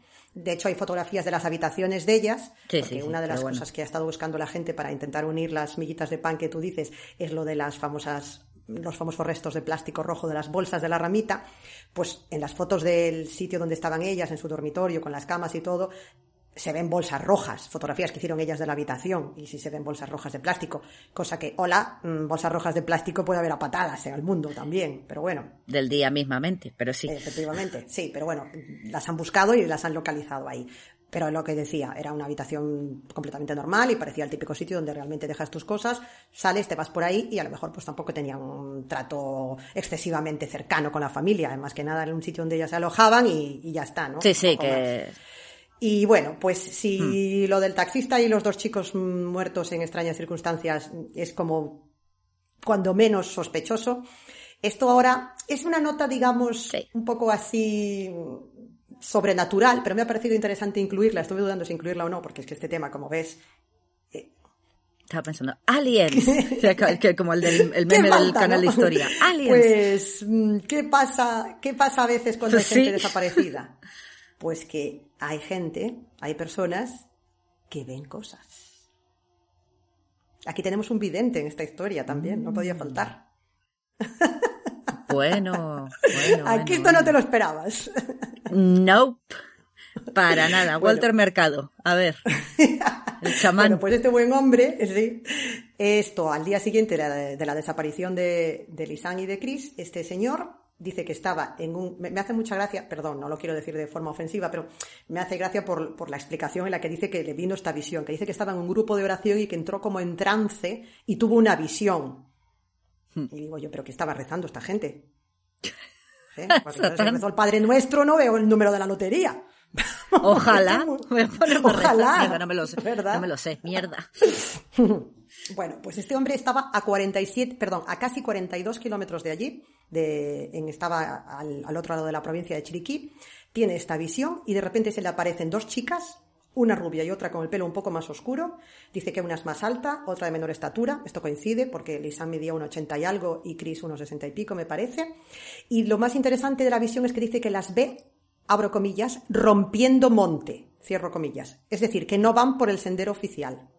Ajá y que corren asustadas como si algo alguien las estuviese persiguiendo. Las Aquí es donde entra mm, en juego la hipótesis de que no fue una caída accidental y que si se apartaron del sendero, que cosa que no deberían haber hecho, obedecía a una razón y que era que las estaban persiguiendo. Hmm. Dice que durante la huida, en su visión, continúa el hombre, la más pequeña... fue, fue visión con tres temporadas, o sea... fue visión con tráiler y, luego ya el capítulo teaser, teaser, tráiler y de todo. Bueno, seguían, a ver, uy, vale. venga, claro, yo digo, una visión, digo, pues yo qué sé, se te aparece como se te aparece la Virgen María. en su momento de trance en el grupo de oración, visualiza a las chicas, dice que están huyendo de un peligro, que algo las persigue y que una de ellas se cae por un acantilado y cuando la otra intenta ayudarla, también se precipita monte abajo. Y según esa información que le llega a él, en forma de, no sé si flashes o de teletipos o cómo le llega, pero él lo va viendo así, lo va contando. Es que es un tráiler, es un tráiler entero, sí, o sea. Sí, sí. Dice que la ve herida, que tiene como que está manchado de sangre y que tiene una lesión que le impide moverse y que ambas están en posición horizontal. Podemos decir, bueno, eh, todo esto pero es que supuestamente él no sabía nada porque aún no había saltado la noticia de la desaparición de las chicas. Esto, su visión se produjo el mismo día de la desaparición. Recordemos que fue el día 1 y hasta el día 3 no se dio aviso de que habían desaparecido. A él esta visión le vino sin saber nada de que estas chicas estaban perdidas, supuestamente. Y cuando lo contó, claro, porque yo te puedo decir, es que la semana pasada tuvo una visión. Claro, eh, ahí está. Caso X, que ha saltado las noticias ahora. Claro, que dice que cuando él vio la noticia fue cuando encajó las piezas en su cabeza y dijo, Ah, pues estas van a ser las dos chicas que se me aparecieron a mí el otro día. Eh. Claro. No tenemos constancia de que se lo hubiese dicho anteriormente a nadie. Ahí está el tema. Él se lo guardó para él mismo y luego cuando vio la tele dijo, pues ahora me encajan las piezas. Eh, Pero bueno. Y un vidente, perdón, un vidente ve, vivos. Yo, yo, bueno, yo tengo, a ver, eh, sí, es un místico Pues este un poco... sí, le, llegaba como una conexión así, no sé muy bien cómo, como una retransmisión en directo parecía aquello, no sé, como un satélite. Es eso? El, caso vía digital, toma rancio. Sí, sí. rancio fact. Ostras, y ahí nos hemos ido atrás en el tiempo, ¿eh? Sí, sí. Wow. Pues sí, sí, esto fue un momento biodigital total, porque el hombre lo estaba viendo en tiempo real, pero lo veía eso, como que se estaba sucediendo la película en su cabeza, no es que dijera, eh, las veo muertas y están enterradas aquí, o sé el sitio donde las han escondido, o algo de esto. No, no. Ella veía, él veía lo que estaba ocurriendo en tiempo real. Entonces, ¿qué pasa?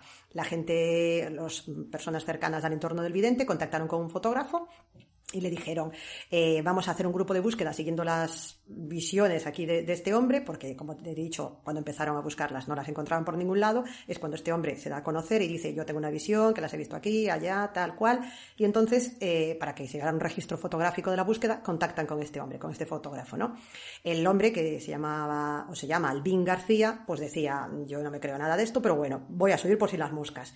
Y dice que se quedó súper impresionado, que él era totalmente incrédulo, pero que flipó porque hasta la gente del lugar que conocía bien la zona, los guías, estaban impresionados porque las descripciones que estaba haciendo este hombre, el vidente, Horacio para más señas, eran tremendas porque se adelantaba a los acontecimientos y a lo que iban a encontrar más adelante. Y él supuestamente no conocía la zona por la que estaban buscando y lo estaba describiendo con un detalle que a ellos les parecía realmente imposible. Te digo, el, el vía digital total. Total, y con una cobertura buenísima. Este sí que tenía cobertura, y lo veía bien todo. En el móvil no, pero en pero, el satélite en la cabeza, Sí, sí, sí, sin codificar, lo veía todo perfecto. Vamos, perfecto. Toma rancio falta y otra vez también. Otra, el perfecto. Codificado, el, porno del plus. vale, ya que ya, nos estamos yendo demasiado. Nos estamos yendo, sí. Aquí a ver que meter la tijera, ya nos hemos ido. Bueno, y curiosamente, eh, decíamos eso, curiosamente la versión de Horacio, esta que dio, antes de que apareciesen los cadáveres, recordemos, o los restos de las chicas, coincide totalmente con la versión final indicada por los forenses de Panamá y de Holanda respectivamente. En cuanto a la aparición, a lo que supuestamente se cree que ocurrió, de lo que, de lo que se pudo deducir de los hallazgos, de los restos, y al lugar de la ubicación que decía él recibir en sus visiones.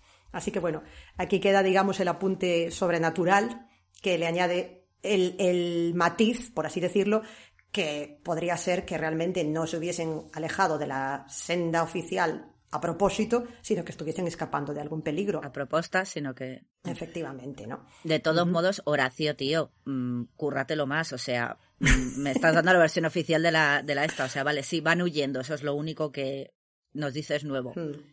Pero ya no nos dices nada más. Hmm. Ahí perdiste la conexión. Dejaste de echar, es como las, como las teles del hospital, dejaste de echar moneditas y dejaste de verlo. Se le acabó la tarifa ya. cuéntame algo más, ¿no? O sea, vale, las estaba persiguiendo quién. Un hombre, una mm. serpiente, un el taxista. Eh... Dice que huyen aterrorizadas. La secta caníbal. que eso es lo único. Sí, que es lo único que sabe. Y luego. Que huyen aterrorizadas. y luego eso, y luego ya no, ya no pillas más. O sea, se han caído, están en posición horizontal. Mm, que No se pueden capachao. mover, una de ellas tiene una lesión con sangre y eh, nada. Y ahí ya se acaba la visión y ya no, no, no tengo más conexión mental con nadie. Psíquica de ningún tipo, no, no. Pues vaya ¿Qué pasa? vidente Que de... esto- mm, Perdón. Claro, yo qué sé, pues tendrá que resintonizar Vidente- aquí la antena vidente fecal. Horacio. O sea, no sé. Iba a decir Horacio, Pues sí. pero no era Honorato lo de la Rosa María Sarda. ¡Ay, sí! ¡Qué grande, qué grande Rosa Estamos, María, estamos, sí, sí. estamos muy rancias hoy. Hoy estamos de un revival total, sí, sí, sí. ¿Qué pasó con lo de los dat- el dato este que dio el vidente? Pues claro, entonces esto ya fue lo que hizo que algunos empezasen también a unir piezas por su lado y dijeron, gente que eh, persigue a estas chicas, huyen, intentan escapar, muerte extraña del taxista, recordemos que había aparecido ahogado. Vete tú a saber si él mismo o alguien ¿eh? Dio algún chivatazo de que habían subido dos chicas jovencitas, europeas, blancas, monas, estaban solas, mm, despistadas, y alguien se fue detrás. Hmm. Y las persiguió, y ahí fue cuando empezó la, la historia. Puede ser. Otra ¿Con manera de intentar relacionar, pues no se sabe, claro, porque con lo que encontraron no se puede saber si les hicieron algo. Secta caníbal, si- secta caníbal, secta caníbal. Voto por la secta caníbal. Entonces, ¿qué pasa? Nada, esto, como decimos, eran, por un lado, las conclusiones, lo- los hechos comprobados, lo, lo que hay, las pruebas, las poquísimas pruebas mm, físicas y materiales, léase restos óseos, eh, cámara y registro de las llamadas del móvil, especulaciones varias, y por otro lado tenemos ya lo que serían las conclusiones finales que hicieron los, los forenses, los patólogos y los investigadores, tanto los holandeses como los panameños, que dijeron que una vez que se tuvo en cuenta todas las consideraciones geográficas, sociales y los lugares, las consideraciones técnicas del lugar y toda la investigación llevada a cabo, se descartó el robo, la violación, el crimen violento o el secuestro. Por lo tanto, solamente se puede concluir que cayeron del puente una vez que estaban intentando atravesar el río y que eso fue lo que les causó finalmente la muerte. ¿Y cómo descartas la violación? Bueno, los pantalones y tal. Si solamente los restos óseos has encontrado unas piernas, Me- nada y menos. un pie Sí, eh, y y, el resto de... sí, y ni, sí, ni y- la un- ropa, ni... ni y, encima eso, los huesos limpitos, que no... Ujú, Sí, sí, sí, sí. Sí, y, Y el como no hayas- este que era de, de la cadera y el, bueno, el, la pelvis, sí, nada.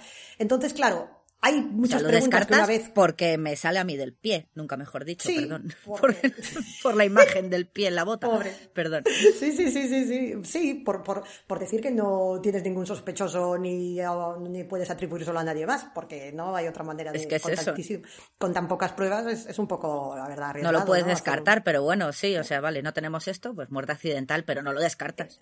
No sé, no sé cómo va el tema. Claro, efectivamente. Entonces, aquí es donde ya, una vez hechas las conclusiones oficiales, que son con las que se tiene que quedar toda la gente que sigue el caso, eh, curiosos o no, o simplemente personas que se han interesado por esta historia, es decir, bueno, vale, si es verdad que se cayeron bien por el otro lado del sendero una vez que siguieron avanzando por el motivo X y fueron a caer allí al lecho del río, eh, estamos hablando de una caída desde una altura considerable. Mm, se tendrían que 20 o 30 metros a lo que- Como el que coyote. tener mucha suerte. Sí, o sea, no tiene mucho sentido. Y si es así, ¿cómo es que no se encontraron más restos? Porque se encontraron tan pocos restos óseos. E intactos los pocos que se encontraron. ¿Mm? Y luego, si la primera llamada de emergencia Sí, limpio es lo de la lejía, pero dices, bueno, si es un, un animal se te puede Claro. comer y te deja el hueso limpio, pero Pero no Pero había, no con recordemos, ni restos de mordeduras, ni de rasguños, ni de marcas, ni nada. Aparentemente no encontraron nada extraño. Mm. Y luego decíamos que la primera llamada eh, de desesperación fue a las 4.39 de la tarde del día de la desaparición. pero luego Cómo se perdieron, digamos, tan pronto, por así decirlo, para estar ya tan alejadas de, de cualquier zona en la que hubiese, no se cruzaron con nadie más, subiendo ni bajando, tanto se tuvieron que alejar ya. ¿Qué es lo que ocurrió para que hiciesen una llamada tan pronto? ¿Mm?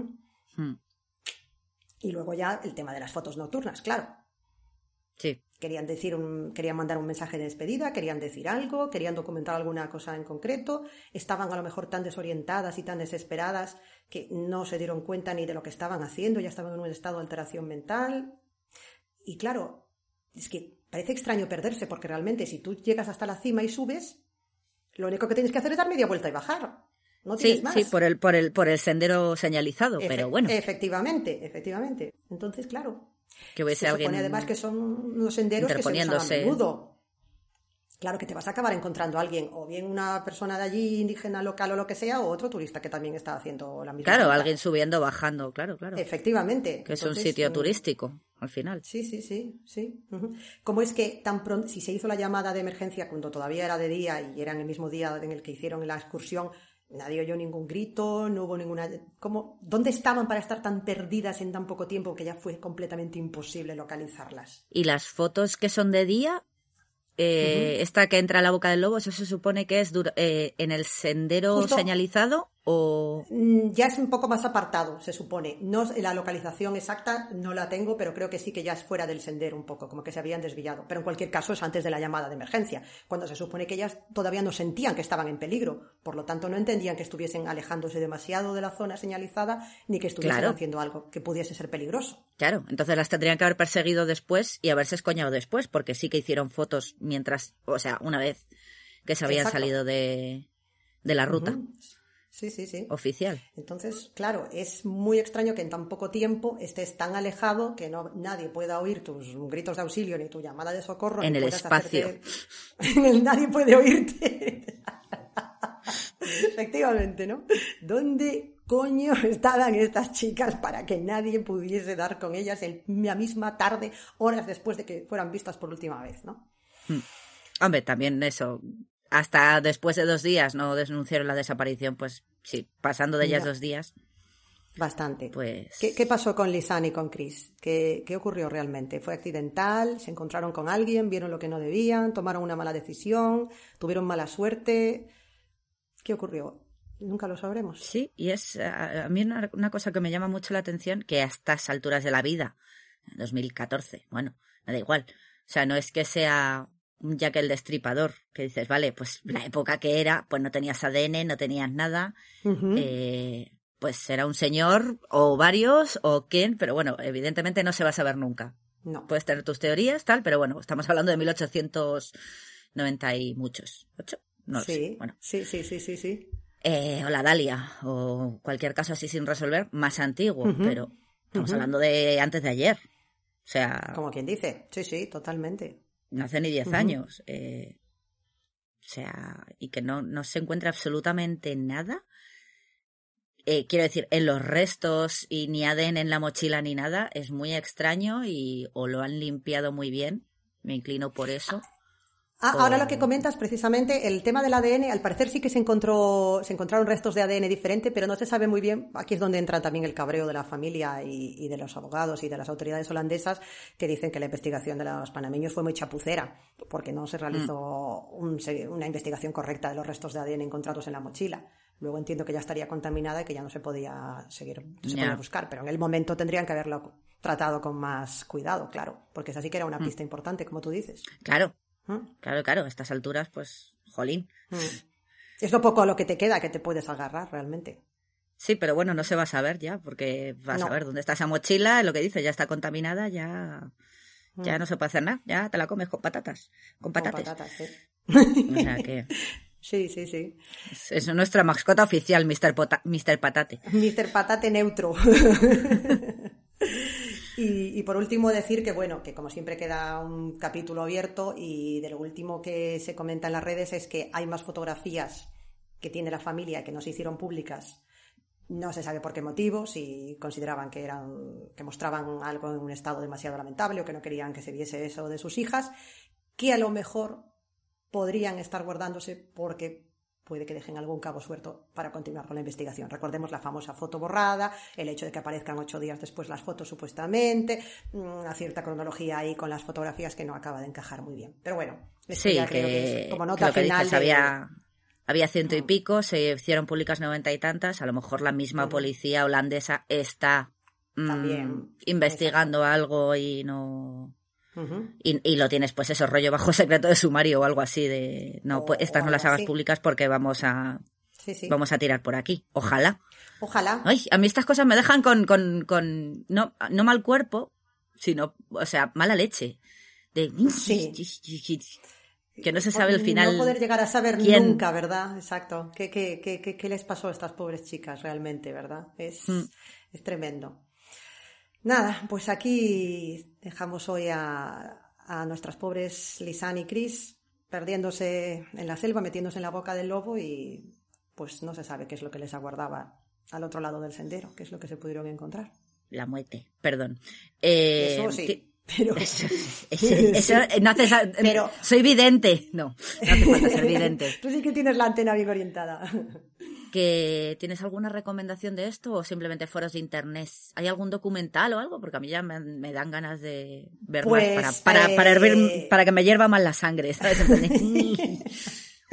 Pues a ver, eh, documental como tal, no hay uno, digamos, como puede haber el de Richard Ramírez o el de otras desapariciones o el de otras historias, hasta donde yo he llegado buscando, pero sí que hay algunas páginas web bastante interesantes que no son simplemente un mero corta pega y refrito de otras cosas, sino que tienen un, vamos, han hecho un seguimiento bastante serio. Hay una que se llama Cold Case. Bueno, como siempre, la gran mayoría están en inglés, pero bueno, si se hace una búsqueda en español también de chicas holandesas desaparecidas, salen muchas cosas. Esta se llama Cold Case, The Disappearance of Chris Kremers and Lisanne From, An Ongoing Mystery. Y luego hay otra que se llama Imperfect Plan, que tiene muchísima información también y muchos enlaces a, los foros donde comentaba que aparecía la gente hablando de las fotografías, los expertos dando su opinión, etcétera. También hay muchas líneas temporales, tanto de la cronología de las llamadas como de las fotografías. Hay gente que ha intentado organizarlas un poco para intentar ver qué cuánto campo de visión abarcaban las fotografías, qué era lo que estaban intentando fotografiar o por qué, en qué días se hicieron. Bueno, gente que ha invertido horas y horas y horas. Eso te iba a decir ya, todo, es. Todo el material que hay, ¿no? Y luego de vídeos, bueno, pues eh, hola, nuestro amigo YouTube, pues como siempre, tiene muchísimo. Aquí hay de todo, cosas que son un poco más decentes y otras que se ve que es, pues nada, simplemente volver a decir lo mismo sin, sin mucha más coherencia, ¿no? Gente que está dando su opinión un poco hablando por hablar, pero sí que hay otros que, que son interesantes. Hay The Missing Girls of Panama, toma título evidente, y The Lost Girls of Panama también. Nos hemos, nos hemos roto la cabeza. Nos hemos roto la cabeza, además de, bueno, cantidad de, de clips de, de, noticias, de informativos, tanto de Panamá como de Holanda y, de, de, la cobertura que tuvo en su momento, entrevistas con personas de la zona, con los padres, con este guía turístico que te comentaba que decía que no se había hecho la búsqueda correctamente desde el primer momento. Y ahora, lo último que he encontrado es que precisamente ahora, esta primavera, ahora justo en 2021, se acaba de publicar un libro que ah. se llama Lost in the Jungle, pero que por ahora solo está publicado en neerlandés. Vaya por dos. Ya me lo, iba a apuntar, había cogido el boli. Bueno, pues era Puedes entrar en, claro, sí que puedes entrar en la página, que la página sí que está en, inglés y sí que explican un poco cómo han hecho todo el proceso, la investigación, que han ido sobre el terreno, son dos autores, que han hablado con un montón de expertos y bueno, pues la verdad que tiene buena pinta. A mí sí que me gustaría, por lo menos, que lo tradujesen al inglés, por lo menos. Sí, porque al español no, no, sabemos que... No, no va a ser el caso. Pero bueno. Joder, yo que iba ya a apuntármelo y ya... en neerlandés. Y esto es lo ultimito, nada, se acaba de publicar ahora mismo. Así que, mm, bueno, pues como ves, es una historia que siete años después sigue dando que hablar. Jolín. Yo no la conocía y, me ha molado. Ahora, yo eso, mi voto es para la, porque me gusta simplemente, para la secta caníbal. Pero, pero sí, que, que, que podía ser cualquier cosa, o sea, desde animales a, a, secta caníbal, o sea, es que ya solo le falta ovnis. Tú como, como digamos, eh, observadora desde fuera, ¿no? Que para ti el caso era nuevo, una vez que te he comentado así un poco todo esto, que bueno, como decimos siempre, eh, si nos ponemos a buscar y a bucear, aquí tenemos que hacer un resumen que no vamos a hacer un podcast de ocho horas, pero siempre mm. hay material, vamos, para aburrir. ¿Qué, ¿Por qué crees que ha despertado tantísimo interés en la gente y que, que tiene a la gente tan sugestionada y tan intrigada este caso? No sé, ¿qué te parece a ti? Eh, porque no sé, yo creo, por lo que te digo, a mí me hierve la sangre porque no, porque está abierto, como quien dice, porque no se ha llegado a una conclusión Mm, satisfactoria de muerte accidental eh, y hay demasiados cabos sueltos. Es como lo de Lisa Lam, por ejemplo. Aunque bueno, lo de Lisa Lam al final ya se vio lo que pasó, pero bueno, también dio muchísimo, muchísimo que hablar en internet, el vídeo, bueno, eso se ve en el documental del Hotel Cecil. Eh, yo creo que... todavía no termina de estar todo del todo claro cómo llegó su, cómo su, llegó a subir a la azotea también, ¿eh? que eso también puede ser de cómo llegó a subir y cómo se, llegó a meter en el tanque, porque eso tenía que estar abierto. Pero bueno, en fin, no, no nos vamos a ir con Elisa Lama ahora, pero bueno. Exacto, sí, sí, sí. Tiene una explicación más o menos lógica. Es, curioso que lo menciones porque sí que sale el nombre de Elisa Lama en algunos foros cuando se habla de este caso también, ¿eh? claro, es que esa conexión también. lo más así cercano que se me que se me ocurre, pero es lo que dices, pues lo que te decía antes, ya que el destripador, ¿por qué seguimos? Todavía, y siguen saliendo todavía pruebas de no sé quién ha hecho un retrato robot y un autor ha descubierto que. Ah, pues eso, que quién era ya el destripador. dices, bueno, pues vale. Porque al estar, lo que dices, al no haber tanta, tantas pruebas, ahora mismo estamos acostumbrados a tener todas las pruebas y que más o menos tiempo les pillen. Sí, sí. Y yo creo que es por eso, por lo que, por lo que ha llamado tanto la atención, porque ¿qué ha pachado? O sea, no lo sabemos, no lo vamos a saber nunca. o sí, esa incertidumbre de no saberlo nunca. O, único, si, si realmente fue alguien, pues único que algún día confiese o que alguien que sabe algo un día diga lo que sabe que no creo que vaya a ocurrir, porque visto lo que pasó con el taxista y los chicos. Por eso. pues... Aquí tenemos otro Zodiac. Pero bueno, oye, quién sabe, a lo mejor luego mira el, Golden State Killer. Al final le pillaron ah, hijo de puta. Pero bueno, después de sí, años. Pero bueno, no sé, no sé. Yo creo que llama la atención por eso. Porque hay muchos cabos sueltos.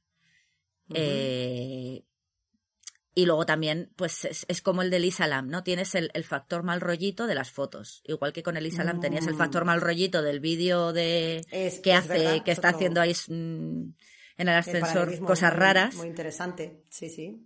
Tienes las fotos estas con mal rollo, ¿no? De qué hacías mm, diez, no, bueno, X días después, ocho días después, ¿no? Había sido. Eh, de perderte haciendo fotos a palitos. y a la nada y al pelo de tu amiga que está mm, súper bien cuidado y es un pelazo pantén. Yo creo que también es eso un poco lo que lo que puede darle el morbo. Hmm, sí. Que puede haber otra muerte u otra desaparición o lo que sea, pero bueno, al no tener ese componente de morbo de un medio audiovisual por llamarlo de alguna manera, que, que, puedas investigar y también la gente puede investigar y puede darle vueltas y puede verlo y volver a verlo y buscar, pues lo que decías, fotógrafos y gente entendida en fotografía, que si lo ampliaban, que si ponía el contraste, que si aquí se ve no sé qué. Pues como la gente con el vídeo de Lisa Lam, que se lo veía y se lo veía y ahora se ve que está haciendo no sé qué. Mm, total. Yo creo que es el, el, componente este audiovisual que te da mal rollo, que le da más mal rollo que otra cosa que a lo mejor puede ser por lo que despierta tanto interés, porque tienes unas pruebas claro. que puedes analizar tú en tu casa en zapatillas. Efectivamente. Desde la comodidad que no tienes que ser, claro. el ordenador. y, y, luego siempre lo que hablamos de todas estas cosas, que yo creo que también hay un componente como de catarsis, ¿no? Estás enfrentándote a lo que probablemente sea una de las peores pesadillas de alguien, que sería encontrarte solo y completamente... En la selva.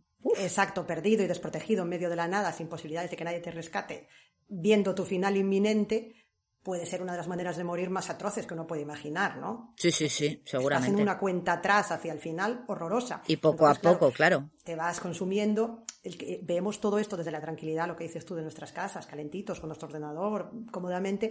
Es una manera de decir, ¿Qué, es lo que hay que hacer para evitar que nos ocurra esto? ¿no? ¿En dónde se equivocaron? ¿Qué es lo que no tendrían que haber hecho? ¿no?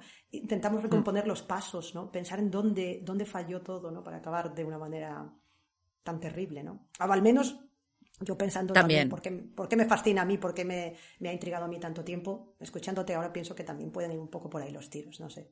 Mm. Sí, también, lo que dices. Desde casa tú puedes dar tu opinión, tú puedes pensar lo que quieras y, y lo tienes claro, también es la inmediatez de ahora, de, a ver, esto seguro que ya lo había desde, pues, desde el crímenes del año Catapún Chin Chin, lo que pasa que, claro, no tenías foros de internet en el que en los que trolear o efectivamente efectivamente o dar tu opinión de, la pobre Marion Parker pues la gente no se podía juntar en un foro y empezar a hablar y a decir mm, pues eh, hizo esto hizo lo otro o será este o será el claro Claro. Estabas esperando pues a que saliera el periódico o que lo contasen en la radio o lo que fuera, pero ya está, te tenías que esperar a las noticias por lo que había. Claro, ahora mismo pues se hubiese montado un equipo de búsqueda de Marion Parker o lo que de quien fuese.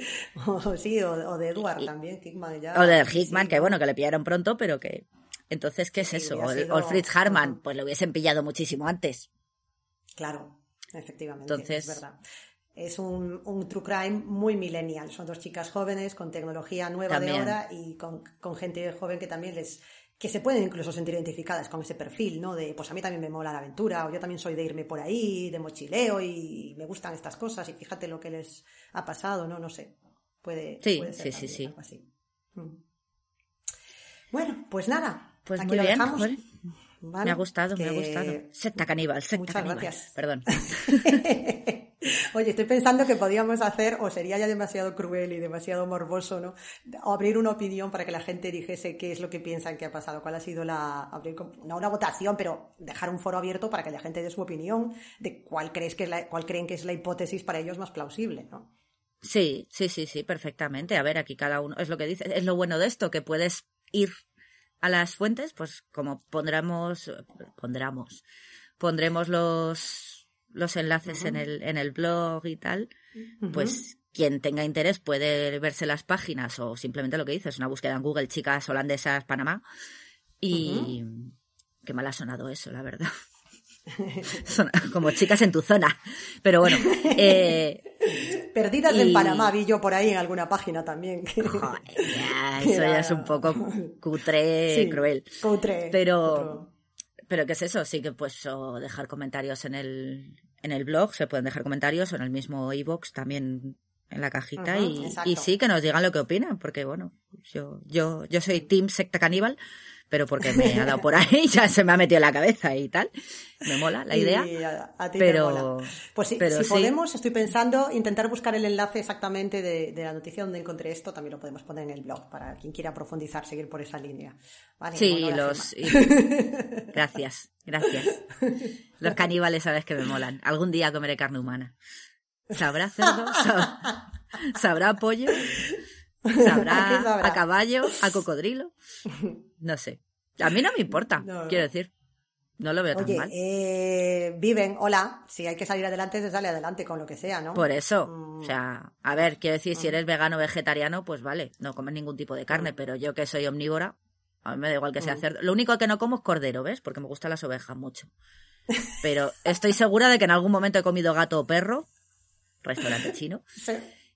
y, y en Chinatown, en San Francisco, no había mendigos. Y comí ahí. O sea, que creo que igual ya lo he probado. Era pato, sabía pato. Pero bueno.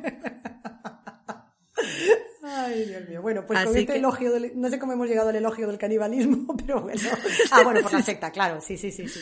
Pues nada, pues Chris Kremers, Lisanne Froome, que al fin y al cabo, detrás de todas estas historias que intentamos contar de forma un poco distendida, pues hay dos Que chicas sí, que son pobrecitas que- y las familias. Pues sí. y, Efectivamente, las y- familias. y así todos los que arrastraron, el taxista y los hijos del, del, del guía y del, del restaurante, y por eso, pobres. Exacto. Y el vidente, bueno. Horacio. Horacio Forel. Horacio, Horacio, llámanos si tienes problemas de sintonización con tu antena. Sí, y si, y si escuchas algo más o ves algo más o sintonizas algo más, pues cuéntanos, Horacio, por favor. También. Oye, este podcast que, está llegando ya, tenemos constancia de que está viajando, ¿verdad? Bastante por el mundo este podcast, ¿no? No sé cómo, pero sí. Pues igual llega a Panamá, yo qué sé, o a Holanda. Oye, ojalá, ojalá. Ojalá. Y bueno, Horacio, si nos escuchas, ponte en contacto. Danos una señal si estás aquí, Horacio. No tenemos teléfono de aludidos, pero tenemos un- Tengo una bola de cristal. Yo tengo una bola de cristal. Que si le viene mejor. Puede tema contactarte por tal. ahí. Exacto. Bueno, pues nada, al final, si me permite simplemente decir eso, que por supuesto nuestro máximo respeto siempre a lo que dices, no solo a las víctimas, sino por supuesto a sus familias, que esto lo intentamos hacer de modo que sea distendido, porque nos gusta, porque queremos que os guste y eh, si hay humor no es falta de respeto, sino intentar hacerlo un poquito más llevadero, ¿no? Porque la historia se las trae. Tela, tela marinera, sí. Tela, tela. Pues nada, pues nos despedimos ya hasta la próxima semana. Nos escuchamos. ¡Eh! Me ha salido la primera. Bien. Y no- no, ahora no lo voy a Bien. fastidiar yo. Veremos, veremos. Y Qué poca fe tienes en mí. sabes que es un poco cabrona, nada más. Y bueno, pues nada, que esperemos que esperamos que os haya gustado y, y nos escuchamos bien, dos veces ya. Eso es. La próxima semana. Hasta luego. Hasta luego.